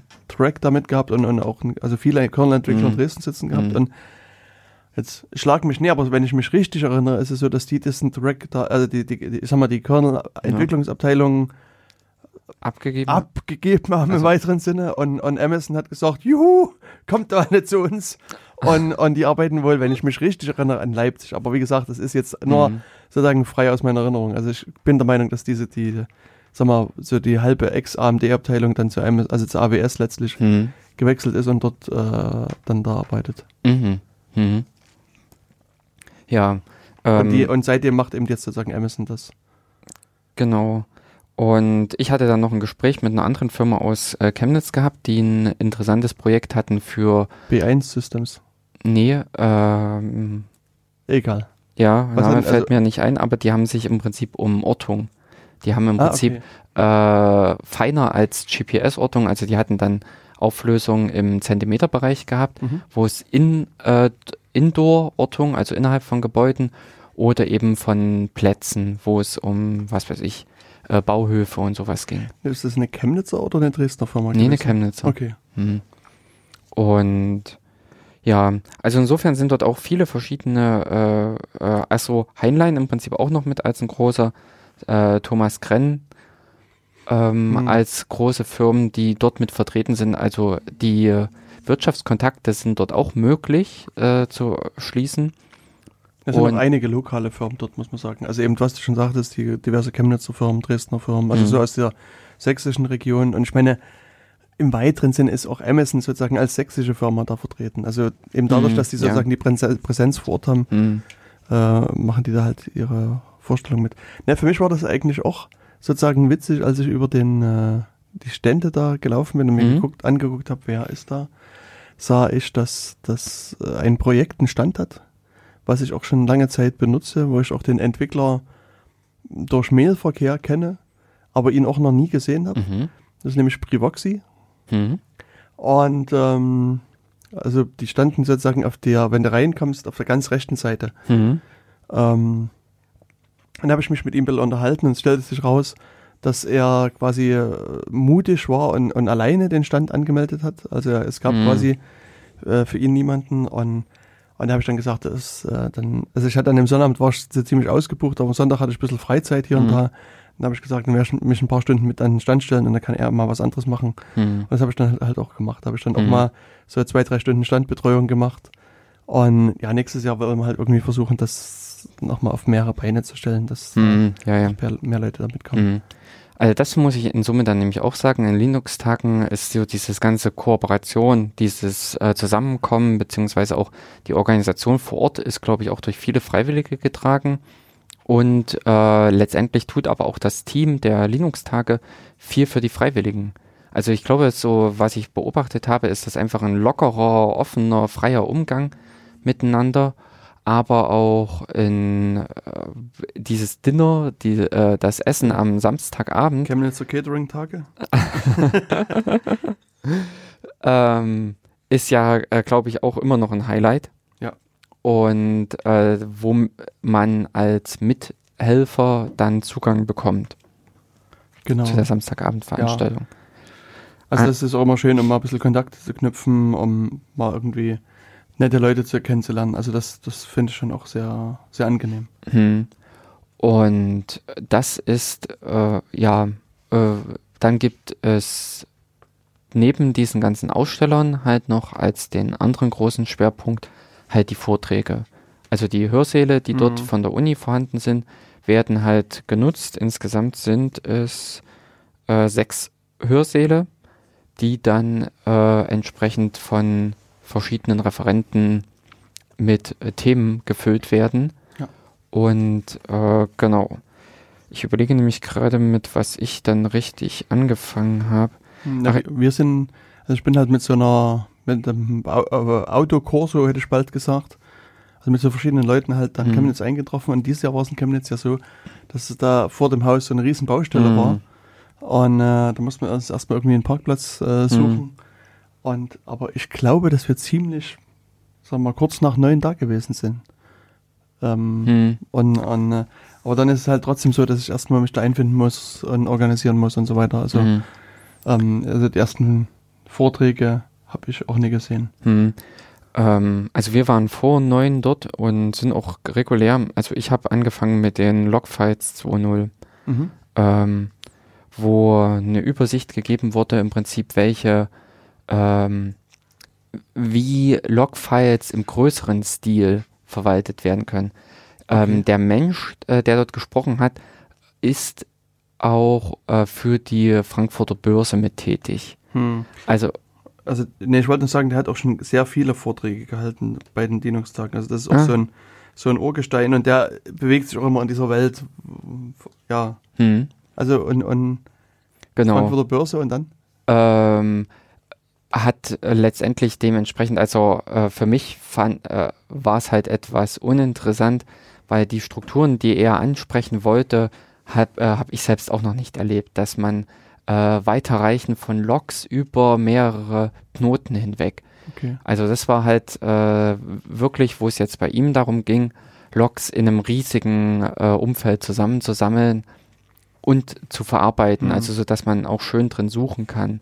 Er hatte letztendlich zwei äh, Projekte, also zwei Programme da ähm, erklärt, besprochen, hat dann noch im Prinzip das Ganze drumherum äh, dazu erklärt, äh, wie so ein bisschen die Zeit, äh, also die historische Entwicklung äh, verlaufen ist und auch ähm, äh, ja, wie man letztendlich beide miteinander kombinieren kann und verschiedenes anderes. Also ähm, hat da mehr oder weniger eben die V-Log-Files im größeren Stil, also im Firmenumfeld, äh, behandelt werden oder bearbeitet Hm. werden können. Aber ich nehme an, die Positiv. Lösung heißt dann nicht mehr R-Syslog oder Syslog NG oder sowas. N nee, äh, die hießen äh, Also, na, also hier steht was von Greylog. genau Das habe ich noch nie gehört. Und Logstash auch. äh, habe ich schon mal gehört. So Aha. in, in diesem, es gibt dieses, dieses äh, Akronym ELK. Das Elasticsearch, Logstash und äh, Kibana. genau. Und in dem Zusammenhang Mhm. taucht eben das Logstash so auch als, als ja, Sammelmaschine von, von Logs und so weiter auf. Genau. So als Infrastruktur, Ja. um die Logs äh, weiterzureichen, um die Logs einzusammeln, Ja. denn äh, zum Teil, was er halt auch äh, erwähnt hatte, äh, du kriegst von irgendwelchen komischen Geräten, die irgendwas sprechen, aber halt nicht standardisiert ist. Angefangen von Router, Switch und sonstigen Geräten, äh, bis hin, dass du Systeme hast, die halt äh, nur eine Textdatei rausschreiben können. Also auf dem ganz normalen äh, Linux äh, hast du halt eine Drittanbieter-Software Mhm. und äh, also äh, Syslog ist was völlig Fremdes. Das ist erst neumodischer Krimskrams und Mhm. dementsprechend wir schreiben knallhart in eine Textdatei. Was natürlich nachteilig ist eben bei einer zentralen Log-Verwaltung. Und äh, das ist aber dann in dem Sinne äh, mit äh, so ein, ich, äh, es hieß nicht Agent, aber letztendlich kenne ich das in anderen Bereichen mit als Agenten, dass diese Prozesse auf den äh, Satellitensystem entsprechend die äh, Informationen einsammeln, also wie hier die Logdaten und schieben die dann weiter. Mhm. Aber natürlich auch qualifiziert, äh, was weiß ich, dass es mit Verschlüsselung oder auch mit sicherer Weitergabe ist. Und das bedarf natürlich dann schon ein bisschen an, äh, Anforderungen an die Software, also dass das System das bietet, beziehungsweise auch die äh, Durchsuchung dann der Logs, also wenn man dann letztendlich damit zu- äh, arbeiten will. Hm. Ja, hatte er im Prinzip präsentiert gehabt. Genau. Ja, ich habe, äh, glaube ich, so als erstes äh, mir diesen Vortrag Sicherheit und Vertrauen mit angehört, Erfahrung als Open Source Hacker. Mhm. Wie war denn das? Ich habe so nur noch schwache Erinnerungen daran, aber ich würde auch sagen, dass also der das ist so ein, sagen wir, ein Standardvortrag von dem äh, Stefan gewesen. Ah, Also das, das ähm, Hm. Stefan Schumacher Ma- hat den gehalten. mhm. Ähm, also ich habe dann, also wie gesagt, Ja, das war aus genau. meiner Sicht jetzt nicht für mich Ähm, wesentlich Neues hm, dabei. Also hm, insofern ja.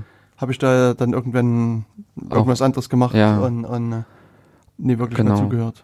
Und ich war zu der Zeit in diesen Mehrfaktor-Autorisierung äh, für 35.000 Benutzer. Mhm. Und zwar war das ein Vortrag äh, von Leuten einer Uni von irgendwo. Hm. Ähm, ich kann es äh, kann's nicht mehr sagen, aber letztendlich, die haben halt das Problem auch gehabt, einfach die äh, unterschiedliche Software, äh, angefangen im Prinzip vom Betriebssystem, vom Rechner bis hin zu irgendwelche Online-Sachen, äh, Verwaltung der, äh, ähm, na, des ganz normalen Vorlesungssystems, Hm. äh, und auch Spezialgeschichten alles. Und letztendlich die Leute kommen nicht mit mehreren äh, Passwörtern zurecht. Die wollen nicht sich x äh, Logins oder sowas merken, sondern da geht's äh, darum, dass die Leute am liebsten eben einen Einzugangssystem haben, also ein zentrales Passwort und das Ganze sollte natürlich dann sicher sein. Also das, äh, das fand ich auch eine interessante äh, Darstellung dann in dem Vortrag. Die, äh, äh, äh, also, also hatten sie nämlich eine Folie dazu gehabt. Die Passwörter per, äh, per se sind halt ein System, was relativ schlecht der Mensch sich merken kann Hm. äh, und aber super einfach von einem Rechner zu knacken ist. Ja. Wohingegen andere Systeme, und da äh, läuft es dann eben auf eine Mehrfaktor-Autorisierung mit hinaus, wenn man die einsetzt, solche Dinge wie eben in äh, ne, YubiKey, Hm. also wo man dann einen externen äh, einen USB-Stick in dem Sinne hat, der in das Passwort oder sowas, also ein äh, spezielles geheimes äh, Dings, äh, ja, Ja, was du besitzt, Kennzeichen also, genau. mhm, mit äh, darstellt und mit einbringt in die Anmeldung, also in die Autorisierung und äh, nee, Authentifizierung, so. Mhm. Und ähm, beziehungsweise hatten auch noch verschiedene andere Sachen halt mit diskutiert gehabt. Und das Ganze eben versuchen die äh, jetzt im Rahmen der Uni aufzubauen. Okay. Haben wir jetzt erstmal angefangen mit verschiedenen äh, kleineren Gruppen, äh, haben aber, war im Prinzip die Aussage, einfach auch mit diesen nicht technikaffinen, also mit den ganz normalen äh, Mitarbeitern auch gute Erfahrungen gemacht, was zum Beispiel diesen äh, YubiKey betrifft oder andere Sachen. Mhm. Letztendlich hatten sie dann im Prinzip auch noch die Zwischenschaltung äh, ins LDAP rein, damit dann auch diese Authentifizierung ordentlich klappt. Denn dafür war eine Software notwendig. Ich hatte sie auch gerade hier noch gesehen.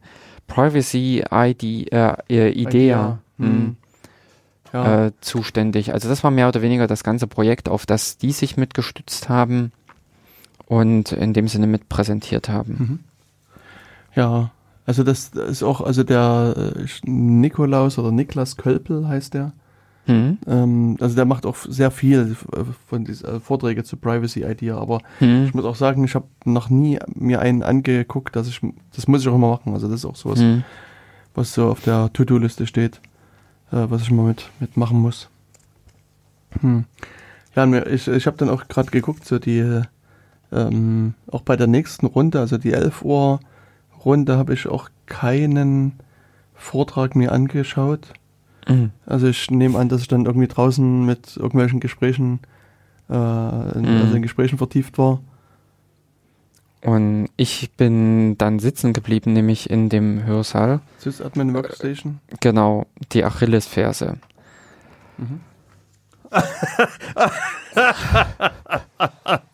Also Jörgs Gesicht war gerade sehr vielsagend. Ich nehme an, den Vorteil kann man auch überspringen, wenn ich so denke. Ja, ja.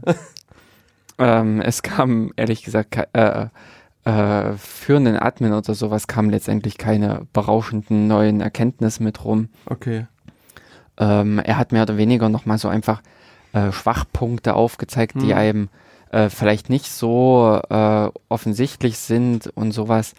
Äh, er hatte ein System mit präsentiert gehabt, wo es einfach darum geht, dass äh, die Festplattenverschlüsselung, äh, pa Passwortwahl an den Arbeitsplätzen, verschiedene Trennungen im Mhm. Prinzip von f- äh, also von den Passwörtern oder auf den, bei den Zugriff auf die Systeme, dass man äh, eben ein Knackpunkt war mit dieses sich äh, der Zugang zu den Räumlichkeiten, also wer darf denn eigentlich Mhm. alles mit reinmarschieren, äh, äh, ja, regelmäßig Rechner sperren und so weiter.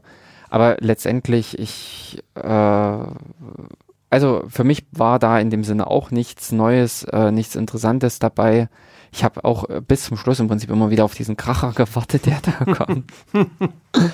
Aber ähm, ja, also er hat ein bisschen da einfach Grundlagenwissen äh, präsentiert aus meiner Sicht. Okay. Hm. Genau. Danach habe ich mich dann nämlich auch zum Essen begeben um 12 Mhm. und Ja, ich hatte dann mir jetzt das mit der, ähm, was bringt die Europäische Datenschutzgrundverordnung Mhm. angeschaut. hm,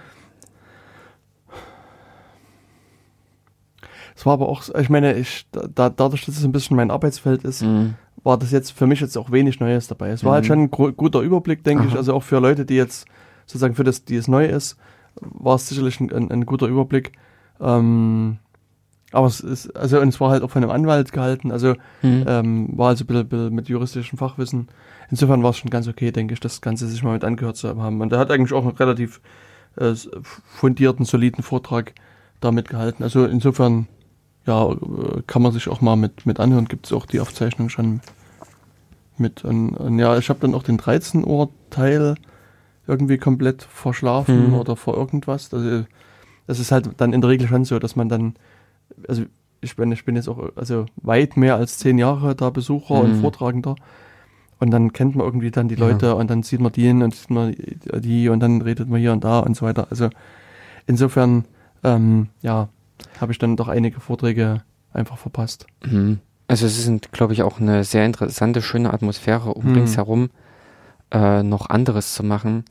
Denn ähm, also ich habe da auch nichts gemacht, beziehungsweise äh, das könnte eventuell die Zeit gewesen sein, in der ich nämlich in der Praxis Dr. Tux war. Oh, Ja, richtig. was ist denn das? Das ist nämlich Ah. auch eine interessante Einrichtung Okay. auf den Linux-Tagen, Hm. ähm, wo man mit seinen Computerproblemen oder sowas, die man hat, wo man, was weiß ich, eben sein Laptop oder Mhm. ganz und gar sein Desktop, also es saßen auch äh, oder kamen dort auch Leute mit den normalen äh, Desktop-Systemen Krass. hin. Hm. Ja, na, äh, unter Umständen sind die heutzutage einfach ja nicht mehr schwer. Ja, Und äh, wer da halt nicht weiterkommt mit der Software, mit der Installation oder wer vielleicht auch einfach nur äh, Unterstützung bei der Ersteinrichtung haben möchte, kann sich dort in der Praxis Dr. Tux melden, hm. am besten vorher anmelden und bekommt dort Unterstützung, Hilfe und ähnliches. Mhm. Und äh, wir hatten halt auch so einen Patienten in der Hand, Ach so, du hast also die Hilfe gebraucht, sondern du hast geholfen. Ähm, nee, ich habe in dem Sinne auch Hilfe gebraucht, Ah, okay. also weil ich Mhm. auch da erstmal neue Ideen brauchte und sowas. Hm. Der erste, äh, der mir im Prinzip einfiel, war die FSFE. Die hatten nämlich vor ein paar Jahren dort äh, das Projekt Free Your Android. Okay. Und was war dein, dein Problem?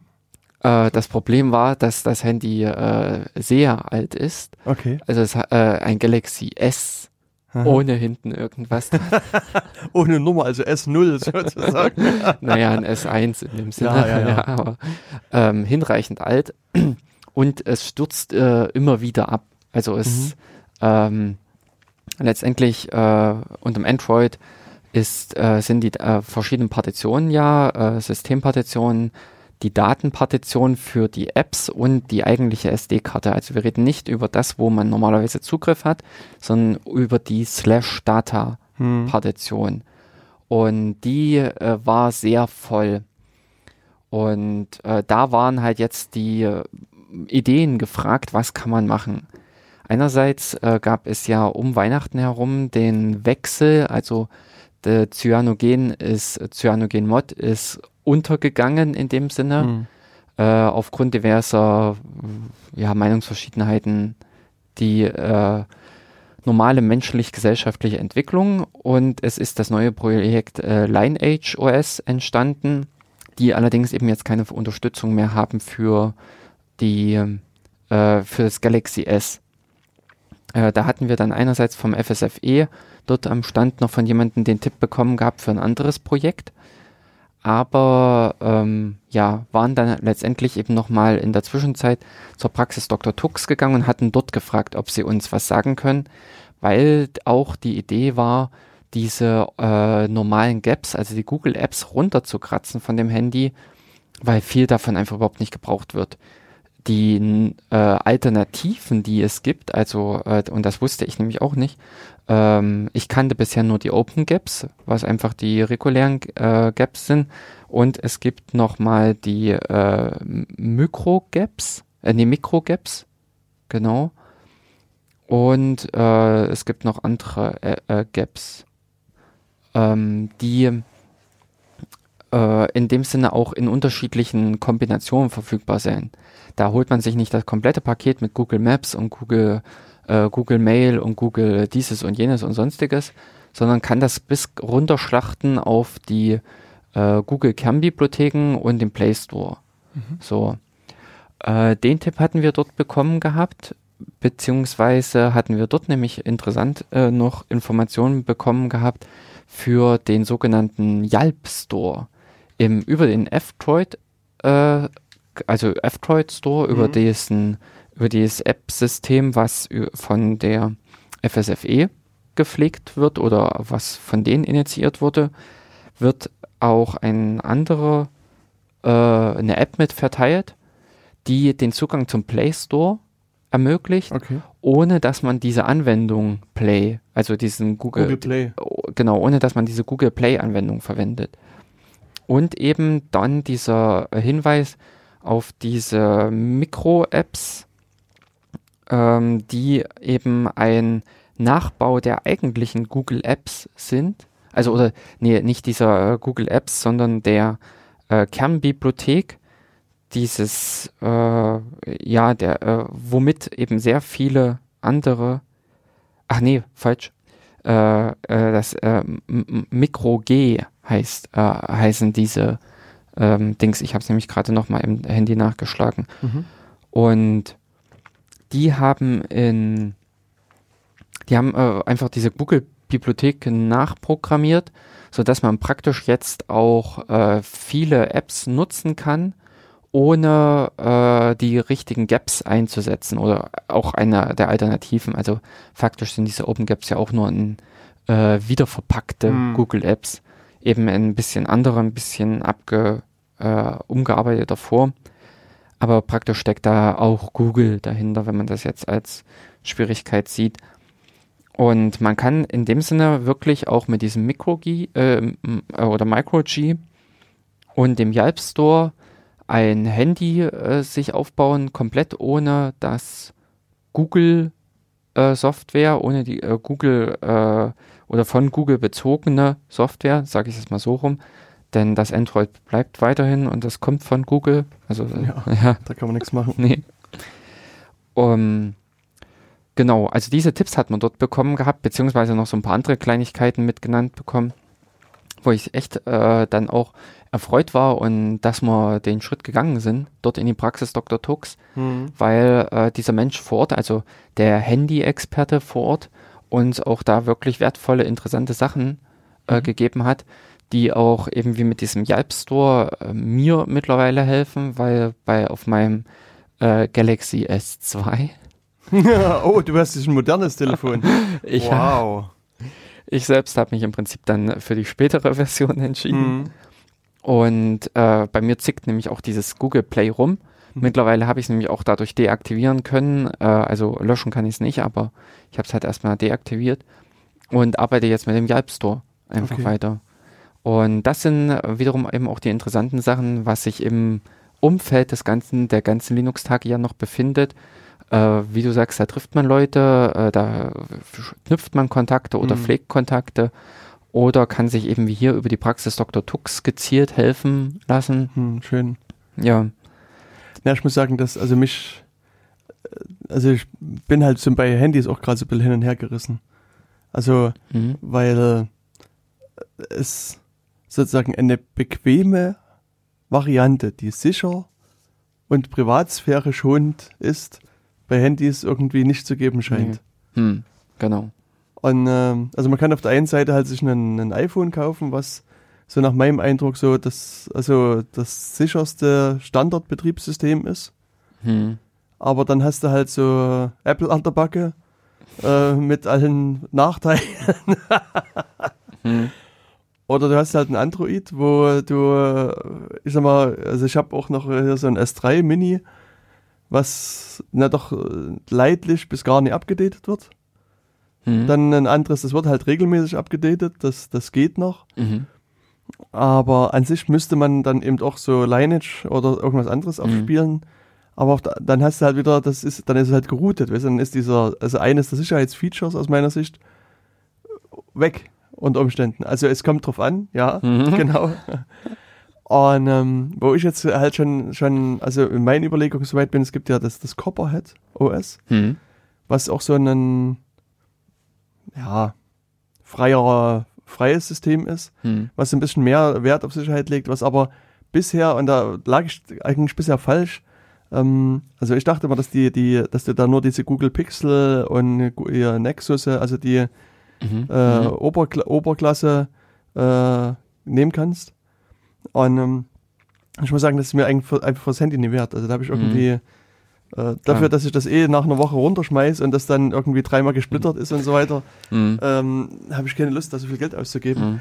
Und jetzt habe ich aber gesehen, dass die auch sozusagen halbwegs günstige Geräte, also in der 300-Euro-Klasse, Hm. ähm, mit ausstatten können. Und da überlege ich halt schon, ob ich mir so ein Handy vielleicht kaufe und das mit Copperhead versuche mal zu bespielen. Hm. Ja. Aber das ist, äh, ist im Grunde genommen irgendwie alles irgendwie nicht ganz befriedigend. Ja, also dies, wenn man sich mit diesem Handy auseinandersetzt, ähm, genau, wir hatten nämlich auf den Linux, äh, ähm, Linux-Tagen dann auch noch mit dem Tipp Replikant. Ist auch Mhm. so ein Mhm. alternatives äh, äh, Android zusammengeschnippelt oder Okay. Das war auch ein Sponsor von den Linux-Tagen. so. Oh, Glaube ich. wusste ich gar nicht. Okay, Ja. äh, nee, dann, Ja, Ähm, muss man nur Disclosure-mäßig mit dazu Ja. sagen. Also ich glaube zumindest, Ja, dass das Replikant okay. auch mit zu den Sponsoren gehörte. Also aber ähm, da können wir mal gucken. Hm. Und, Ach nee, Raritan. ah, okay. Aber äh, dieses Replikant-Projekt, nenne ich es jetzt mal, äh, die bieten wo, ah, das, äh, diese Agilion, diese, das war vorhin die Firma, von der ich sprach. Hier? Nee, äh, genau. Agilion. Ja, die ist, ist die aus Chemnitz, Echtzeit, Lokalisierung, genau. Also die Firma, von der ich vorhin eingangs sprach, mit den als Aussteller, bei denen ich war und die diese Ortungs, äh, ist hier auch mit als Sponsor aufgeführt, äh, als Agilion. Hm. Okay. Äh, war auch sehr interessant, aber weil ich jetzt gerade hier im äh, Dings durchscrollen sah. Hm. Und äh, also von diesen äh, Systemen, die man sich aufs Handy machen kann, gibt es ja viele. Und es gibt eben auch viele, die sind äh, gezielt auf Geräte angepasst oder sowas. Äh, wohingegen eben das Lineage OS als Nachfolger vom Cyanogen-Mod eine äh, wahrscheinlich die breiteste Unterstützung bietet. Hm. Und ja, wahrscheinlich auch noch mit äh, dem besten Aktualisierungsservice oder sowas. Hm. Denn was du jetzt einfach sagtest, äh, die äh, Geräte ab einem gewissen Alter sind für Hersteller uninteressant geworden Genau. und dementsprechend geben die dazu nichts mehr raus. Das ist ja wirklich etwas, was äh, einfach der riesige Nachteil ist an diesem Android-System. Aber äh, häng, äh, also steigen wir da an der Stelle einfach aus und machen den Verweis auf den Datenkanal 51 oder sowas, hätte ich jetzt geschätzt. Das Äh, war ja, der auf- Dezember äh, mit der Gucken, ich kann ja Äh, mal in das Archiv schauen. Katja oder äh, Katharina, Katharina. Ah, sehr gut. genau. Jetzt, ähm, ich versuche mal das Archiv aufzurufen. Mhm. Und da sollte es äh, drinstehen. Das war letztes Jahr im Dezember. Dezember. War das die ja, kann sein, November, Dezember. Äh, 52. 52. Sicherheit unter Android. Genau. Wo wir verschiedene Sachen so um das Android-System ringsherum diskutiert hatten. Genau. Und dem Und dann bist du wieder in den Vortrag gegangen, nehme ich an, 14 Uhr. Genau. Saß, äh, saß ich äh, äh, oder stand ich dann erst, weil ich äh, zehn Minuten vor Vortragsbeginn erst in den Hörsaal kam, Hm. äh, stand ich schon mit hinten in der letzten, also hinter der letzten Reihe, bis dann äh, das Signal gegeben wurde, oh, der große vor äh, Hörsaal ist freigegeben, wir ziehen um, Hm. woraufhin im Prinzip Heerscharen in dem mittleren Hauptgroßhörsaal pilgerten, der sich dann verrückterweise auch echt füllte. Also da war ich echt Mhm. baff. Der war ja dicht gepackt und Ja. voll. Ja, das stimmt, der war wirklich mega voll, der Raum. Hm. Also, und deswegen, Mhm. also ich hatte mich damit reingesetzt, Hm, aber ich habe dann einfach keine Lust gehabt. Ich dachte, ich gehst wieder raus. Das Mhm. ist Ja. einfach Gedränge. genau. Und ich dachte, das kann ich mir auch hinterher mal anhören. Ja. Und letztendlich, das war der Vortrag von eben dem Stefan Schumacher, Hm. Ein hochsicherer Laptop mit Ubuntu. Okay, Mhm. er ist auch gleich damit eingestiegen, dass das äh, kein, nicht allzu viel Neues und Interessantes liefert. Der äh, Vortrag richtete sich ursprünglich eben an Journalisten, die in dem Sinne äh, auf Auslandsreise, auf Recherche gehen und dafür halt einen Laptop benötigen, mit dem sie vor Ort unter Umständen brisante Informationen äh, nach Hause geben können, eben in die Redaktion. Also unter diesen Gesichtspunkten wurde genau dieser ganze äh, Vortrag geführt und war mit dem Schwerpunkt eben auch interessant. Aber für mich waren jetzt auch in dem Sinne nicht die interessanten äh, Informationen drin. Hm. Na, ich muss sagen, also ich habe, wie schon gesagt, den Vortrag mir nicht angehört, weil einfach so zu Ich viel. sag auch, da hast du nichts verpasst. ja, und das, das ist mir eben, ich hatte mir halt hinterher die Folien mal angeguckt. hm. Ähm, und also ich muss sagen, ich würde hier sogar noch einen Schritt weiter gehen und würde schon sagen, das ist eigentlich gefährlich, was da sozusagen Echt? verkauft worden ist. Ja, weil zumindest was in den Folien drin stand, war Verschlüsselung, Verschlüsselung, Verschlüsselung, Verschlüsselung, Verschlüsselung. Hm. Also sozusagen war sozusagen die Genau. Festplatte verschlüsseln, also ich glaube UEFI erstmal sozusagen hier das, das, das Bootmedium verschlüsseln, dann die Festplatte verschlüsseln, dann das Home-Laufwerk verschlüsseln, dann einzelne Dateien verschlüsseln Genau. und äh, noch was, noch mehr verschlüsseln halt. ja, Und das, das ist natürlich, also es schützt sozusagen mich schon davor, wenn ich den Laptop verliere hm. dann kann ein Finder das nie entschlüsseln. Ähm, das Problem ist, wenn ich jetzt in einem Land bin, eben sozusagen wie hier die angesprochenen Journalisten, Hm. ähm, dann gibt es diesen schönen XKCD-Comic mit dem Rubber-Hose-Angriff, wo, also das sozusagen, da, da siehst du, also XKCD, kennst du Mhm, diese ja. Comics, und da, Hm. äh, sozusagen auf der linken Seite steht sozusagen, wie sich Krypto-Nerds den Angriff vorstellen, weißt du, und da siehst du dann, dass Leute diskutieren, ja, das ist RSA 0815, Mhm. 47.000 Bit-Schlüssel und da müssen wir irgendwie 10 Millionen Jahre dran rechnen, kann man vergessen. Und sozusagen in der, in der Realität, sozusagen der Rapperhose-Angriff ist, dass da kommt jemand mit dem Maulschlüssel und sagt, hier, Passwort her oder Schläge. und, äh, und das Risiko hast du halt hier auch, wenn du sozusagen in diversen Ländern bist. Also äh, man schaue nur nach USA oder England, da Mhm. wirst du zwar nicht geschlagen, aber Ja. dann Passwort her oder wieder ausreißen, heißt dann, Hm. oder in, in, in, ins Gefängnis gehen. Und in anderen, sagen wir mal, weniger demokratischen Ländern, dann ist es halt in der Tat so, dass dann da jemand schon mit dem Maulschlüssel zu dir kommt und sagt, Passwort her. Und Hm. dann kannst du dir überlegen, ob du es jetzt rausgibst oder nicht rausgibst. Also das ist dann halt in der Tat ein Problem. Also das ist eine Problem. Hm. Und was ich aber noch schwerwiegender finde, ist, dass das sozusagen, wenn du das jetzt alles durchhältst, du sagst, du verschlüsselst die Festplatte, machst Home-Verschlüsselung Mhm. und so weiter und so weiter und so weiter, sozusagen, bist du jetzt der Meinung, du bist sicher. Du gehst jetzt raus, machst deine Recherche und denkst, du bist sicher. Der Haupteinfallstor von aber irgendwelchen äh, Angriffen Hm. oder eines der Einfallstore, der großen Einfallstore ist letztlich irgendwelche gehackten Browser, weißt du? Dann wird ein, ein, irgendein Exploit in den Browser eingespielt, durch, sei es durch Werbung oder durch irgendwas Mhm, anderes. ja, ja. Mhm. Und dann nützt dir die ganze Verschlüsselung, die fünf Schichten Verschlüsselung, die du unten drunter hast, nützen dir gar nicht. Mhm. Und also das siehst du halt eben auch verschiedene Aktivisten, die werden halt dann zum Teil gezielt angegriffen. Dann guckt man halt, okay, die müssen halt ein Ubuntu mit Thunderbird, Mhm. da kaufen sich halt einen Thunderbird-Exploit, also wenn man die gezielt Genau, ja. äh, und, und, Mhm. und schickt dir eine Mail und dann, Mhm. dann ist man dabei. Und davor schützt das halt gar nicht. Davor, da bist du halt sozusagen blank und du glaubst, du hast ein hochsicheres System, hast aber sozusagen vor den, vor vielen der Realweltgefahren null Schutz. Mhm. Okay. Und das, das ist sowas, wo ich sage, Verschlüsselung ist eine sicherlich auch wichtige Komponente. Mhm. Man kann vielleicht auch sozusagen das Home-Laufwerk und die Festplatte verschlüsseln, aber da fehlt noch ein bisschen was, um sozusagen überhaupt so in, in Richtung Sicherheit sich zu bewegen, aus Oh, meiner Sicht. Mhm. Okay, gut. da- Das sind, glaube ich, auch die Dinge gewesen, die er nur genannt hat, die Hm, er okay. erzählt hat.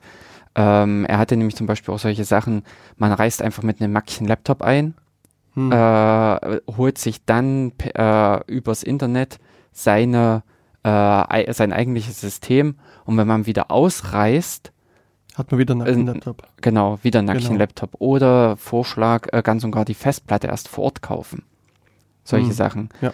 Ähm, er hat im Prinzip auch wie zum Beispiel zu den Browsern äh, auch äh, Alternativvorschläge gemacht, also dass man kein Chrome, kein Firefox verwendet, sondern ähm, ähm, Midori, bin ich jetzt richtig? Hm, Midori gibt's. äh, genau, äh, so ein abgespecktes Ding, was kein äh, JavaScript kann Mhm. oder hin und her, was von der Seite her schon aufgrund der Alternative beziehungsweise aufgrund äh, der verkleinerten Anfläche, äh, Angriffsfläche etwas sicherer ist. Hm. Äh, da hatte er viele Dinge auch okay. einfach mit benannt gehabt. Hm. Aber mich, also einerseits klar, ich verstehe es schon, äh, wofür diese ganzen Verschlüsselungsebenen sein sollte, falls im Prinzip einer einbricht äh, und dass die Dateien im Home-Laufwerk verschlüsselt sind, dann kann nämlich auch der just der Zweitprozess dort nicht an die Hm. Inhalte und ähnliches ran und also solche Sachen. Ja. Äh, dass da, ich weiß gar nicht, inwieweit er auf äh, SE Linux und so ähnliches eingegangen ist. Habe ich in den Folien auch nichts davon gesehen. Hm, Es kann sein, dass Ubuntu äh, ihr App Armor äh, per Default auch äh, aktiviert oder sowas und dass daher mit, solche Sachen Hm. gegeben sind. Aber ähm, ich weiß noch nicht, ob es eventuell nur ein Erstvortrag bei den Journalisten war und dann die eigentlichen, äh, wie äh, geht's weiter oder sowas, wie konfiguriere ich mein System, dann in einem zweiten Runde kam. Also das wäre aus meiner Sicht sinnvoll, dass das, also auch hier, äh, dass das breit angelegt wird und ich glaube, man, was, was für so Journalisten, die in diesen Regionen unterwegs sind, aus meiner Sicht wichtiger ist, dass du mit denen erstmal so ein bisschen Threat Modeling betreibst, also so Hm, Angriffs-, wie Angreifermodellierung. sieht einer aus? Genau, also Hm. welche Angreifer haben sie zu erwarten? Wo, also, Mhm. und, und erst dann, wenn, wenn die sich sozusagen, also sozusagen so eine Ahnung haben, wer ist denn eigentlich mein Angreifer, was für Fähigkeiten hat mein Angreifer, Hm, dann im zweiten Schritt überlegen, wie kann ich mich gegen diese Fähigkeiten absichern. hm, ja. Und das ist auch sowas, wo ich glaube, dass wenn sie das so ein bisschen verinnerlicht haben, haben sie letztlich sowas, wo sie auch das, das später selber anwenden können, weißt du? Also Hm, ähm, Ja. Es gibt irgendwie so einen Spruch, den ich nur halb zusammenkriege, aber irgendwie so, wenn du irgendwie jemanden Hungrigen siehst, also irgendwie, wenn du ein, ein weiß gar nicht, also es gab irgendwie so einen, so einen Spruch, dann gib ihm nichts zu essen, sondern lerne ihn zu jagen. Weißt du? Und das ist Mhm. eigentlich genau hier das, das Ding, dass du hm, sozusagen, indem du den so ein bisschen erklärst, wie funktioniert Threat Modeling und hm. was muss man schon an Gedanken machen und wie komme ich dann zu den Maßnahmen, am Ende vielleicht effektiver bist, wie wenn du jetzt sagst, hier machen wir Verschlüsselung und dann ist alles gut und dann ist aber nicht alles gut. Ja, genau. Also weil er eben vor Ort, äh, was weiß ich, ich sag mal im blödsten Fall äh, das Passwort äh, im Café oder sowas sichtbar für äh, sämtliche Leute ringsherum eingibt oder Genau. sowas. Das kann halt Weil alles es- passieren. Ja. Genau, sich überhaupt nicht der Situation in dem Hm. Sinne bewusst ist. Ja. Ja. Na, ich habe ja auch, also auch äh, so Zensur-Umgehungsvorträge gemacht für Mhm. auch verschiedene Gruppen von Leuten. Und ich meine, auch hier könnte ich natürlich mich immer auf den, den Standpunkt zurückziehen, sagen, Tor ist das Beste, was es gibt. Nützt Tor. Mhm. Aber das ist halt eben auch also schwierig dann, wenn die Leute eben der Meinung sind, okay, das, das Genau. ist jetzt das Beste, was ich habe, fahren in irgendein Land, wollen davon da äh, äh, Report, Mhm. äh, eine Reportage Berichten. machen, Mhm. berichten. Und dann ist einfach die Tor-Homepage gesperrt. Und dann können sie ihr Tor nicht runterladen. Dann stehen sie nackig da. Weißt Mhm. du? Und das ist eben auch, also deswegen habe ich auch versucht, verschiedene Werkzeuge denen an die Hand zu geben, sagen, hier, das ist letztlich euer Werkzeugkasten, die und die Vorteile haben die äh, Werkzeuge und die und die Nachteile haben die Werkzeuge Mhm. und versucht das Beste draus zu machen. Und so, dass du letztlich, wenn, wenn's, wenn ein Werkzeug nicht funktioniert, dann kannst du immer noch zu anderen greifen. Mhm. Und das ist aus meiner Sicht halt auch wichtiger. Ja, ja. Also äh, das äh, so richtig, wie dieser Vortrag dann in echt äh, verarbeitet wurde, weiß ich nicht. Unterm Strich, wir hatten, er hatte es im Prinzip nur mit angekündigt gehabt, dass das ein recycelter Vortrag Ja. ist aus anderen Okay. äh, Bereichen. Aber er hatte grundlegend sehr, sehr viel Interesse geweckt gehabt. Also Ja. die, äh, es waren Heerscharen eingeströmt in den Hörsaal. Ja, genau. Ja, das war ja auch das, Ähm. das Interessante, dass ich äh, hatte zu Anfang ähm, die, die Organisatoren gefragt, ob jetzt sozusagen die Folgevorträge auch in dem Saal Mm, stattfinden. genau. Oder nee, weil mein Anschlussvortrag fand, also ich habe quasi genau danach den Vortrag gehabt. Und dann hieß es, nee, nee, das findet wieder in einem alten Raum V4 statt. Und da bin ich dann halt in den Raum V4 gegangen und, Toll. und es dauerte nicht lange, wurde der Raum halt auch voll. Und dann Ah. hieß es, also ich war halt gerade so, Aha. dass das äh, alles fertig war, Mikro war Mhm. an, Laptop war fertig und so weiter. Und wollte sozusagen loslegen. In dem Moment hieß es, nee, wir ziehen jetzt um. Aber sehr komisch, denn uns wurde oben gesagt, wir saßen ja drinnen, Mhm. wir können sitzen bleiben, es geht dort oben weiter. Na, das, ja, na gut. Aber vielleicht äh, war das äh, da schon, ich weiß nicht, wie hier unten sich der Raum gefüllt hatte, dass da schon klar war äh, und dass denn, ich weiß gar nicht, ich glaube, er hatte auch aufgrund des späteren Beginns dann auch natürlich später aufgehört gehabt. okay, na gut, ja, da Mhm. kann es sein, dass das schon Genau, entsprechend. war. Ja, Ja, ja genau. das, das, ähm, also dann saß ich, beziehungsweise du standest in, im Vortrag über GEA Security. Genau. Ja, das, ähm, äh, genau, und ich bin dann halt eben erstmal umgezogen und dann ging erstmal wieder alles neu los. Und, ähm, und ich sag mal, für mich als Vortragenden war jetzt die Schwierigkeit, dass ich erstmal, also sozusagen, ich war, ich, ich war quasi bereit loszulegen, jetzt musste da erstmal alles abbauen, rennst hinter, fängst wieder an, alles neu aufzubauen. Das hat mich erstmal Zeit gekostet. Hm. Und dann ist es halt auch so, dass ich wusste, dass mein, ich von der Zeit her relativ eng bin. Also ich Mhm. wurde, habe ungefähr eine Stunde gebraucht. Hm. Das heißt, also der Vortrag hat, ich glaube, eine Viertelstunde später angefangen, also zehn Minuten bis Viertelstunde. Ja. Das heißt, ich hätte auf jeden Fall überzogen. Und da habe ich sozusagen dann während des Vortrages überlegt, was kann ich weglassen, was kann ich streichen, damit ich Mhm, so wieder, mhm. und da habe ich sozusagen meinen Vortrag, während ich den Vortrag gehalten habe, im Kopf den Vortrag wieder umgebaut. Und, und das ist halt auch, also das, das bringt dich halt Mhm. auch schon so ein bisschen unter Ja. Stress. Hm. Und, ähm, und deswegen glaube ich auch, dass ich einige Punkte am Anfang nicht so gut rübergebracht habe, wie ich sie hätte rüberbringen wollen. Also ich wollte halt viel am Anfang erstmal erklären, was Buffer Overflows sind, damit sozusagen ein, ein Gefühl dafür da ist, was das ist. Und ich bin, Mhm. hab, bin am Ende, am Anfang, äh, also dann nur mit meinem, ich sag mal, Hausfrauen-Beispiel da äh, durchgekommen mit dieser Tabelle. Ja, aber das fand ich gut. Okay, Also das fand ich wirklich anschaulich. Ich glaube, das hat äh, vielen so praktisch mal gezeigt, was es, was ein Overflow, also Mhm. dieses Überschreiten von Grenzen äh, oder Überschreiten Ja, ja. von Grenzen äh, sein soll. Mhm. Ja. genau, und das wollte ich dann halt nochmal überführen in sozusagen das Rechnerbeispiel, aber ja, also das ist auch, also ich war auch wirklich völlig baff, Mhm. als ich sah, was für eine Unmenge an Leuten da drin sitzen. Also, das, Mhm. also dieser VR-Saal, ich weiß gar nicht, 200, 300 Leute oder wie viel da reinpassen, Nee. Da hätte ich geschätzt, dass mehr sind. oder es können auch mehr sein, ja, Ja. ich weiß es nicht. Also es waren viele. ja.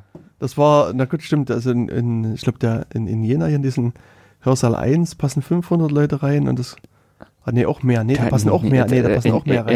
Äh, hier in den Hörsaal 1 es sind, glaube ich, an die 1000. Ja, egal, also auf jeden Fall waren Ja. da viele Leute drin. Ja. Und, und da war ich erstmal überrascht, dass das Thema überhaupt so viele Leute interessiert. Na doch, GEA Security. Hm. Weil ich hätte jetzt gedacht, GR Security ist so ein Randthema, weißt du, da, da kann ich mich in, in die Ecke mit zehn Leuten setzen und das so kurz mit zehn Leuten in der Ecke besprechen. Und also das war jetzt sozusagen, Mhm. ich bin da auch erstmal auch mit falschen Erwartungen, glaube ich, Mhm. dahin gegangen. Hm. Ja, und dann, ja, habe ich halt so, so einfach, also den, Live-Vortrag gehalten. den, den Vortrag dann gehalten und ja, ich hatte mir dann, also was ich mir so vorgenommen hatte, war auch mal ähm, zu zeigen, wie man das, der, ähm, so diesen, das verifiziert. Also ich Mhm. hatte dann halt so ein bisschen was live gemacht, dass ich sage, hier, den Patch müsst ihr hier runterladen und, und dann einbauen Mhm, und genau. wie verifizier stehen, was musst du eingeben und so weiter. Und da, ich hatte mir eben einige Dateien nie runtergeladen, weil das wollte ich eben auch wirklich alles live machen. Und da Mhm. hinterher habe ich gesehen, dass einfach mein, mein äh, WLAN die WLAN-Verbindung war einfach irgendwie ausgegangen aus irgendwelchen Gründen. Mhm. Und das, aber während des Vortrages, da habe ich jetzt gar nicht dran gedacht, nochmal auf, das, auf die WLAN-Verbindung zu gucken. Mhm. Und, und ja, der Download ging nie und deswegen habe ich dann den, den Punkt halt übersprungen. Mhm. Und ja, das war eigentlich so das Ziel, dass, dass ich auch sozusagen, ich wollte halt, halt so verschiedene Sachen mit eingebaut, dass auch die Leute, die unterwegs aussteigen, noch so einen Mhm. kleinen Mehrwert mitnehmen. Also wie kann ich so ein Patch, also, äh, Mhm. also das verifizieren Mhm. und so weiter und so fort. Und ähm, der Witz war eigentlich, dass ich hatte dann auch ins Publikum gefragt, ob, ob die Leute wissen, wie man den Patch einspielt. Weil das ist, ist ja auch sowas, weißt du, lädst, du musst dir den Patch runter, Ja, also Mhm. sozusagen, Ja, ja, man kann natürlich bei, bei Debian einfach sagen, apt-get install, hier Linux, da, da, da, Mhm, genau. grsec und so Mhm. weiter. Oder du kannst halt die Kernelquellen runterladen, den, den GR Security Patch runterladen Mhm. und den dann einspielen. Und Mhm. ich sag mal, da war auch meine Annahme, dass es viele vielleicht noch nicht gemacht haben, gar nicht wissen, wie das geht. Mhm. Und, und dann hatte ich so rumgefragt und dann meldete sich einer und, und dann war mir klar, also wenn ich, also den brauche ich nicht zu fragen, weil der das quasi jeden Tag macht. Das war der ähm, Thorsten Lehmhuis von, von, vom Heise Verlag, Aha. der das Kernel-Log schreibt. und, Ja, okay. Und äh, ich denke, dass, also ich weiß auch gar nicht, ob es überhaupt einen Mitschnitt gibt von dem Vortrag, Hm. weil, also durch den Umzug weiß ich nicht, ob die die, die, die Audiotechnik dann da hat. so schnell aktivieren Jedenfalls konnten. musste ich Mhm. auch so ein bisschen schmunzeln und meinte, ja, ja, dich brauche ich gar nicht zu Ja. ja weiß ich das. Ja, und das, da hatte ich das dann gezeigt und, und ähm, ich weiß gar nicht, hatte ich dann überhaupt gezeigt, äh, ein Make-Menü-Config, äh, die, die, die, die Option Ja, im Kernel? das ja, hat's gezeigt, Okay. genau. Genau, das wollte ich auch zeigen, Mhm. damit man so ein bisschen sieht, wie das geht. Aber also das, ja, Hm, schwierig, denn das da letztendlich, äh, ob die Leute wirklich das Ziel sind von diesen Sachen, Mhm. also wer nicht äh, Make-Menü-Config aufrufen kann, beziehungsweise äh, nicht weiß, was ein Patch ist, der wird wahrscheinlich sowieso an diesem ganzen GR-Security-Zeug scheitern. das kann sein. ähm, hm, schwierig zu sagen. Ja, auf jeden Fall habe ich aber gemerkt, dass ich die eine oder andere Person da interessiert hatte. Also ich hatte Mhm. hinterher noch eine sehr interessante Diskussion mit dem Mhm. Thorsten Hm? äh, vom Heise Verlag und, ähm, und mal sehen, da muss ich noch mal ein bisschen Zeit rein investieren. Also der hatte noch ein paar interessante Gedanken, Hm? die ich verwerten kann und ähm, dann hatte ich auch so eine Diskussion mit dem Hanno Böck, der ähm, also unter anderem das Fuzzing Project betreibt. Hm? Also der, es gibt ja diesen AFL, das ist eine American Fuzzy Lob, Hm? also ein, so ein Programm, was quasi andere Software mit Zufallseingaben beschießt und dann guckt, ob die abstürzt. Hm? Und das macht er halt sozusagen als, sagen wir, größeres Projekt, nimmt er verschiedene Software im Linux-Umfeld und, und probiert das aus und dann Hm? äh, fällt das ein oder andere Programmchen dann auseinander. und ähm, es gibt sozusagen als, als, sagen wir mal, Absicherungsmethode dieses CFI, das äh, Control Flow äh, Integration heißt das. Hm? Ja, Das ist so eine Zusammenfassung von verschiedenen Mitteln, die, Mhm. die sozusagen äh, so ein Schutz gegen Buffer-Overflows sind. Und der hat jetzt dann mal, ähm, also ich habe mich halt quasi nur auf der theoretischen Ebene damit beschäftigt. Mhm. Und für den C-Lang, also den Ja. Clang-Compiler, ja. gibt es eine, eine, diese, so eine Option, dass das TFI eingeschalten wird. Und er hatte dann mal probiert, Curl war so der erste Mhm. Versuch, damit zu äh, kompilieren. Und es ist aber gleich fehlgeschlagen. Mhm. Und das äh, beschreibt es aber schön in dem Blog.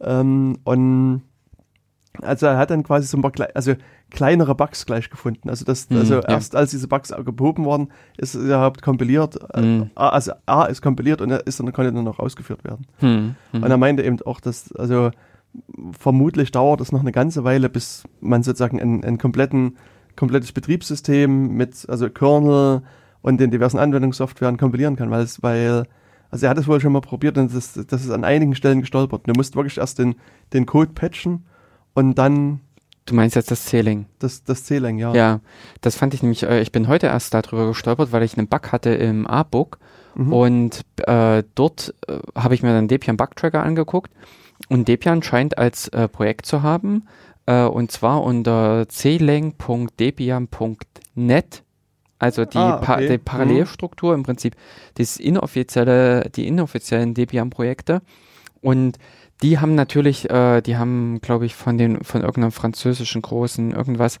haben die mal so einen fetten Cluster Okay. ge Mhm. also gestellt bekommen und so weiter. Aber die äh, Debian hat grundlegend auch äh, fürs Gesamtsystem ja äh, eine erhebliche Infrastruktur, Mhm. auf der sie dann eben auch immer wieder das System mal durchkompilieren, wo diese Fail to Build from Scratch Mhm.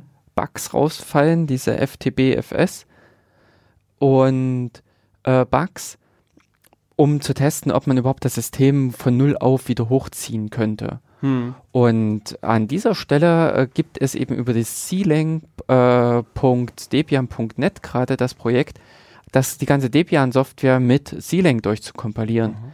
Und da hing nämlich auch bei ABOK im Bug drinne, lässt sich nicht mit CLang bauen. Also CLang hat offensichtlich auch so einige Prüfungen und hier ging es ganz konkret um äh, die Symbolauflösung. Also irgendwas scheint da im Linker oder irgendwas dann hintenrum Mhm. rausgeflogen zu sein. Und als ich dieses Beispiel dann letztendlich gesehen habe, was mögliche Ursachen sind, weil der GCC in der Optimierung O0, also ohne Optimierung, nee, in der einfachen Optimierung, macht der wiederum, also äh, kann er konstante Aufrufe von ähm, diversen mathematischen Operationen, also wie der Wurzel oder von einem absoluten Betrag, kann er wegoptimieren. Mhm. Äh, das ist erlaubt, das ist völlig standardkonform. Mhm. Allerdings bedarf er daraufhin natürlich keine Linkung mehr, also keine Verknüpfung mehr mit dieser libmath, mit der libm, Ja, ja. woraufhin äh, ein äh, vergessenes Linken, also minus lm Hm. beim Aufruf des Compilers natürlich nicht mehr auffällt. Ja. Der äh, C-Lang sagt aber, äh, äh, äh, also wenn wir hier auf Mathematikfunktionen und überhaupt, dann äh, sollten Ah. wir auch schon, und da rumpelt's dann. Also äh, letztendlich, hier kann man Mhm. auch wieder rumdiskutieren, aber unterm Strich ähm, würde nicht diese Optimierung vom GCC greifen, dann würde weiterhin der Aufruf in diese libmath, also in diese äh, Mhm. libm stehen und äh, würde eigentlich auch der GCC mit einem Fehler weg oder das Linking beim GCC mit einem Fehler abbrechen. Hm. Und das ist äh, interessant. Also ich glaube, diese ähm, der das C-Lang beziehungsweise das äh, LLVM ge äh, gesamte äh, ist eine wahnsinnige Bereicherung nochmal für das, ich sag mal Mhm. Linux oder für das Open Ja. Source äh, Umfeld. Genau. Und ähm, Genau, also im Vortrag kann man sich dann anhören. Und wie gesagt, ich, also ich war am Ende persönlich, glaube ich, nicht ganz so zufrieden, weil mir eben sozusagen, also Mhm. ich hatte mir den eben anders vorbereitet und, äh, und, und äh, durch diese ganze Verschiebung musste ich halt doch ein bisschen umbauen. Und, ähm, aber ich habe ehrlich gesagt auch nur noch kein Feedback von Leuten gehört, die den jetzt mhm. sich als Zuschauer angehört haben. weißt? Also Mhm. ich gehe oftmals, also bei aus Vorträgen, die ich halt Mhm. unzufrieden raus und denke, ach naja, hättest du besser machen können. Und Mhm. dann kommen Leute zu mir und sagen, ah, das war toll und das hast du super Mhm. gemacht und bla bla, hat mir toll gefallen. Und ja, aber also, äh, ja. ja, keine Ahnung. Du, in, einer- in einer anderen Radiosendung kannst du sagen, wow, kannst vergessen, scheiß Vortrag. genau. Nee, was, also ich, ich persönlich bin danach, also ich habe hab dann Mhm. noch draußen mit ein paar Leuten zusammengesessen und Fragen beantwortet. Mhm. Ähm, und äh, ach so, stimmt, da hatte ich noch, äh, da kam jemand zu mir und die hatte Probleme mit dem, so mit einer Tor-Software unter Android. Also das war ihre, ihre, ihre, ihre Meinung.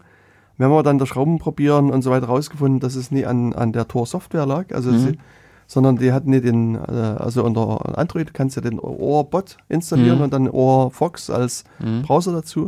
Und sie hatte irgendeinen anderen Browser, den ich aber jetzt schon vergessen hatte. Und dann habe ich auch, also ich musste dann erstmal auch die Segel streichen. Also das war so, dass der bei jeglicher Seite, die du besucht hast, da brachte er Zertifikatswarnung. So irgendwie Mhm. Zertifikat ungültig oder Zertifikat irgendwas. Mhm. Und das klang für mich, also so der erste Gedanke war, pff, Schadsoftware auf, auf dem äh, Mhm. Ding, was irgendwie Mhm. Man in the Middle Genau. macht und so weiter. Und ich hatte aber dann später mir die Zeit genommen, mal ein bisschen rumgegoogelt und es war, also woran es wirklich lag, weiß ich nicht mehr, aber das, ein Update auf eine neuere Version hat das Problem behoben. Das Okay. war so ein generelles Problem mit Mhm. dem Browser. Ja, ach, Warum auch immer. Also, das ist ärgerlich, wenn man da im Prinzip die Zeit dann da rein investiert, obwohl jetzt ein Update. ja, ja. genau. Ja, und, und ich bin, habe dann meine Key-Signing-Party gemacht. Ah, hm. Ähm, bin dann äh, also in den äh, hier Praxis Dr. Tux Raum gegangen hm. und habe dann wild gekeysigned und gepartied. Hm. Also und dann war sozusagen mein Teil. Hm. Wie viele waren da? Es waren diesmal wenig, ich glaube, es waren so um die 30 Leute, wenn ich Mhm. mich richtig erinnere. Hm. Also sonst war eher so 60 bis 70 Leute da. Diesmal war es eher entspannt. Es waren auch halbwegs so bekannte Gesichter, sodass wir eigentlich relativ schnell durch waren Hm. mit dem Unterschreiben. Mhm. Also das war schon Ja. überraschend. Hm. Genau. Ich bin äh, in den Vortrag gewechselt ähm, über Schulcloud mit Proxmox und Ceph. Mhm. Vor allen Dingen hat mich dort das Wort Ceph gereizt, Mhm. da ich davon äh, auch schon einiges gelesen hatte. Oder also vorher mich ein bisschen mit äh, informiert. Äh, war, war insofern auch interessant, aber man braucht dafür auch einfach Power. Also das ist auch Mhm. nichts, was Mhm. dir im, äh, innerhalb einer kleinen Firma oder sowas aufsetzt, sondern so ein bisschen Anspruch muss sein.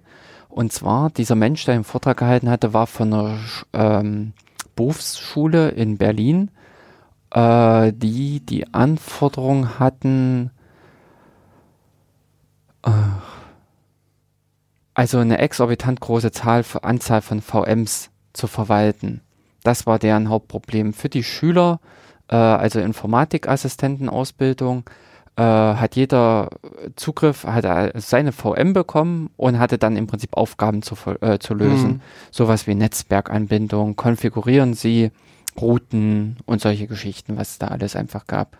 Und das haben die im Prinzip alles gelöst. Äh, am Ende auch mit Linux, da war auch so ein bisschen diese Lester-Stunde mit da. äh, über die Ressourcenanforderungen von einem Windows.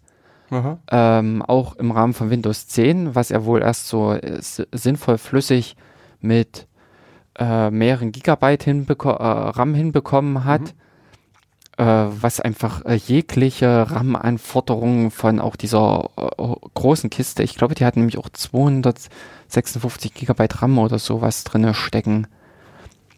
Oder noch mehr. Also auf alle Fälle diese Maschinen, die die hatten, waren auch sehr groß ausgestattet und an der Stelle haben selbst die, die Segel gestrichen haben, gesagt, äh, wir können kein Windows machen.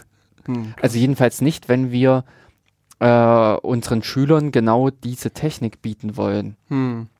Aber er hat im Prinzip auch so ein bisschen, was mich halt interessiert hat, über Ceph geredet und hatte an der Stelle halt ähm, diesen Aufbau von Ceph äh, beschrieben gehabt. Und was ich auch lustig fand, äh, einerseits hat er eben gesagt, wirklich Ceph ist super resistent. Also er äh, kennt es nicht, beziehungsweise ähm, unter normalen Umständen äh, ist ihm das Ding auch noch nie kaputt gegangen. Mhm. Äh, also durch diese Replikation und alles, wenn man das ordentlich, äh, ordnungsgemäß betreibt, Hm. äh, dann äh, funktioniert das und bietet einem wirklich auch Sicherheit inklusive der Performance. Also so ein äh, Ausfall eines Knotens äh, hing dann wohl, glaube ich, mit 20 Minuten, halbe Stunde, je nach Datengröße oder sowas, Resync auf die anderen Knoten und dann ging das mit voller Power wieder weiter. Und solche Geschichten. Hm. Aber was lustig war, äh, er hat dann nämlich auch von einem Fall berichtet, wo er sein Ceph mal zerschossen hat. Mhm. Und zwar äh, aufgrund von Migrationsgründen und so weiter ist er wohl runtergegangen auf nicht die vorgeschriebene Zahl von drei Knoten oder von, ja, sondern auf zwei Knoten runtergegangen. Und dann ist ihm noch äh, einer von diesen Knoten ausgefallen. Also dann hatte er den Hardware-Schaden. Oh. Und ja, da, da ist dann jegliches, da ist dann theoretisch sind dann dieses Thema am Ende. Hm. Also hier in dem Paper steht was von 400 Benutzern mit jeweils zwei bis drei VMs. Hm. Also das Genau. heißt so 8 bis 100 bis 1200 VMs. Genau, und äh, jeweils, also die VMs waren auch in einer gewissen Größe, also die haben, glaube ich, auch von, oh, ich glaube, von 100 Terabyte oder sowas gesprochen, was, äh, oder, oder, also aber äh, äh, sehr viele Terabytes, äh, Mhm. die sie letztendlich äh, verwaltet haben, äh, benötigt haben, um die Daten zu lagern, um die Daten zu haben. Und ähm, ja, äh, war einfach interessant, äh, dieses Projekt zu hören oder da die Mhm. Erfahrung als Mhm. Erfahrungsbericht. Aber eben auch echt speziell. Also genau. Wer in dem Sinne sich da nicht, glaube ich, in binnen der ersten Viertelstunde wiederfindet, der wird auch raus, da ja. nichts äh, weiteres in der verbleibenden Zeit finden. Hm. Und hast du dann noch was Ja. angehört? Und dann kam noch mal ein sehr interessanter Vortrag, muss ich ganz ehrlich Wifi mit Lua. Nee, das habe ich auch noch überlegt gehabt. Also bei mir ist er noch angekreuzt äh, mit als Alternative, aber unterm Strich, das ist, glaube ich, einfach nur eine, äh, eine Hardware. Hm. Äh, es gibt eine äh, WLAN-Karte oder WLAN-Chip, der einen Lua-Interpreter drauf hat. Was hast du angeguckt? Äh, ich habe mir stattdessen dieses, wenn RWX mit äh, UGO Zu, zu- ungenau ist. äh, ja genau, wenn es dann um SE Linux und AppArmor geht, Mhm. Und der hat im Prinzip die beiden Systeme präsentiert, die äh, äh, Ideen dahinter, Vorteile, Nachteile, wie setzt man sie ein. Ähm, was ich auch sehr interessant fand, einfach die historische Entwicklung. Der hat sich auch viel Mühe gegeben, äh, das Ganze historisch aufzuarbeiten. Hm. Denn äh, da ist auch interessant, ich kannte nämlich eigentlich AppArmor äh, kommt von Ubuntu und dementsprechend klebte da immer wieder dieses Oh, Ubuntu böse dran und solche Geschichten. Aber das stimmt überhaupt nicht. Äh, das AppArmor ist wohl äh, um die 2000 rum, also entweder kurz davor oder kurz danach schon entwickelt worden von einer äh, anderen Firma. Dann hat eine Zeit lang SUSE die äh, Entwicklung weitergeführt und dann hat 2007 äh, Ubuntu das einfach übernommen und marktfertig gemacht. Okay. Aber äh, das ist mitnichten irgendwie von null auf von äh, Dings äh, entwickelt worden. Genau, Mhm. hier. Äh, f- Im Unix. Also der Name sagt mir sogar noch was, aber mhm. also die haben Okay. auch noch eine andere Software entwickelt. Im Unix, also irgendwas Bekanntes, glaube ich. Ah, okay. Ähm, genau, 98 wurde das von Immunix gestartet. Dann wurde es von Novel äh, weiter gepflegt, weiter betreut und dann von Canonical 2007, glaube ich, war es. Nee, 2009 übernommen und in dem Sinne 2010 dann äh, zur Marktreife gebracht und einen Kernel äh, äh, eingebracht. Aber grundlegend diese Herangehensweise, wie die Systeme arbeiten, wie SE Linux arbeitet, wie äh, AppArmor arbeitet, sind auch zwei unterschiedliche Welten. AppArmor arbeitet mit Konfigurationsdateien in ETC Mhm. und einem Dienst, Genau. der das, äh, der sich drum kümmert, wohingegen SE Linux mit diesen Labels und diesen Extended Attributes innerhalb des Dateisystems arbeitet. Also wirklich zwei total unterschiedliche Konzepte mit äh, der gleichen Zielsetzung. Und das fand ich interessant, einfach wie er das alles präsentiert hat, äh, diese Aufführung. Er hat auch äh, mächtig überzogen. Der hat, Mhm. ist, glaube ich, erst 18.05 Uhr oder sowas, 18.10 Uhr fertig geworden Ja. obwohl ja eigentlich die Vorträge drei Viertel fertig sein sollten.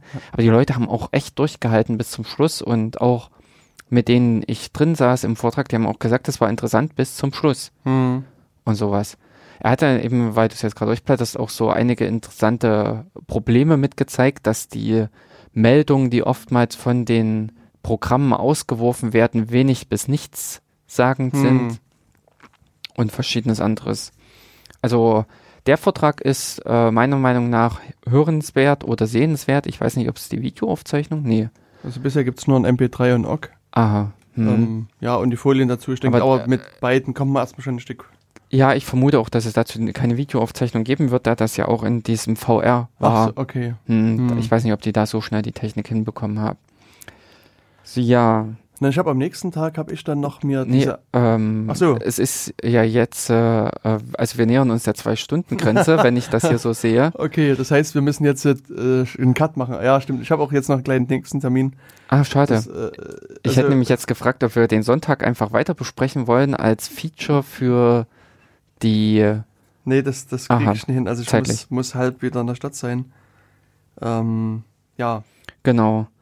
Ähm, okay, dann maximal, also ich habe dann noch die äh, Datenbankvorträge gehört, die ich echt empfehlen kann. Mhm.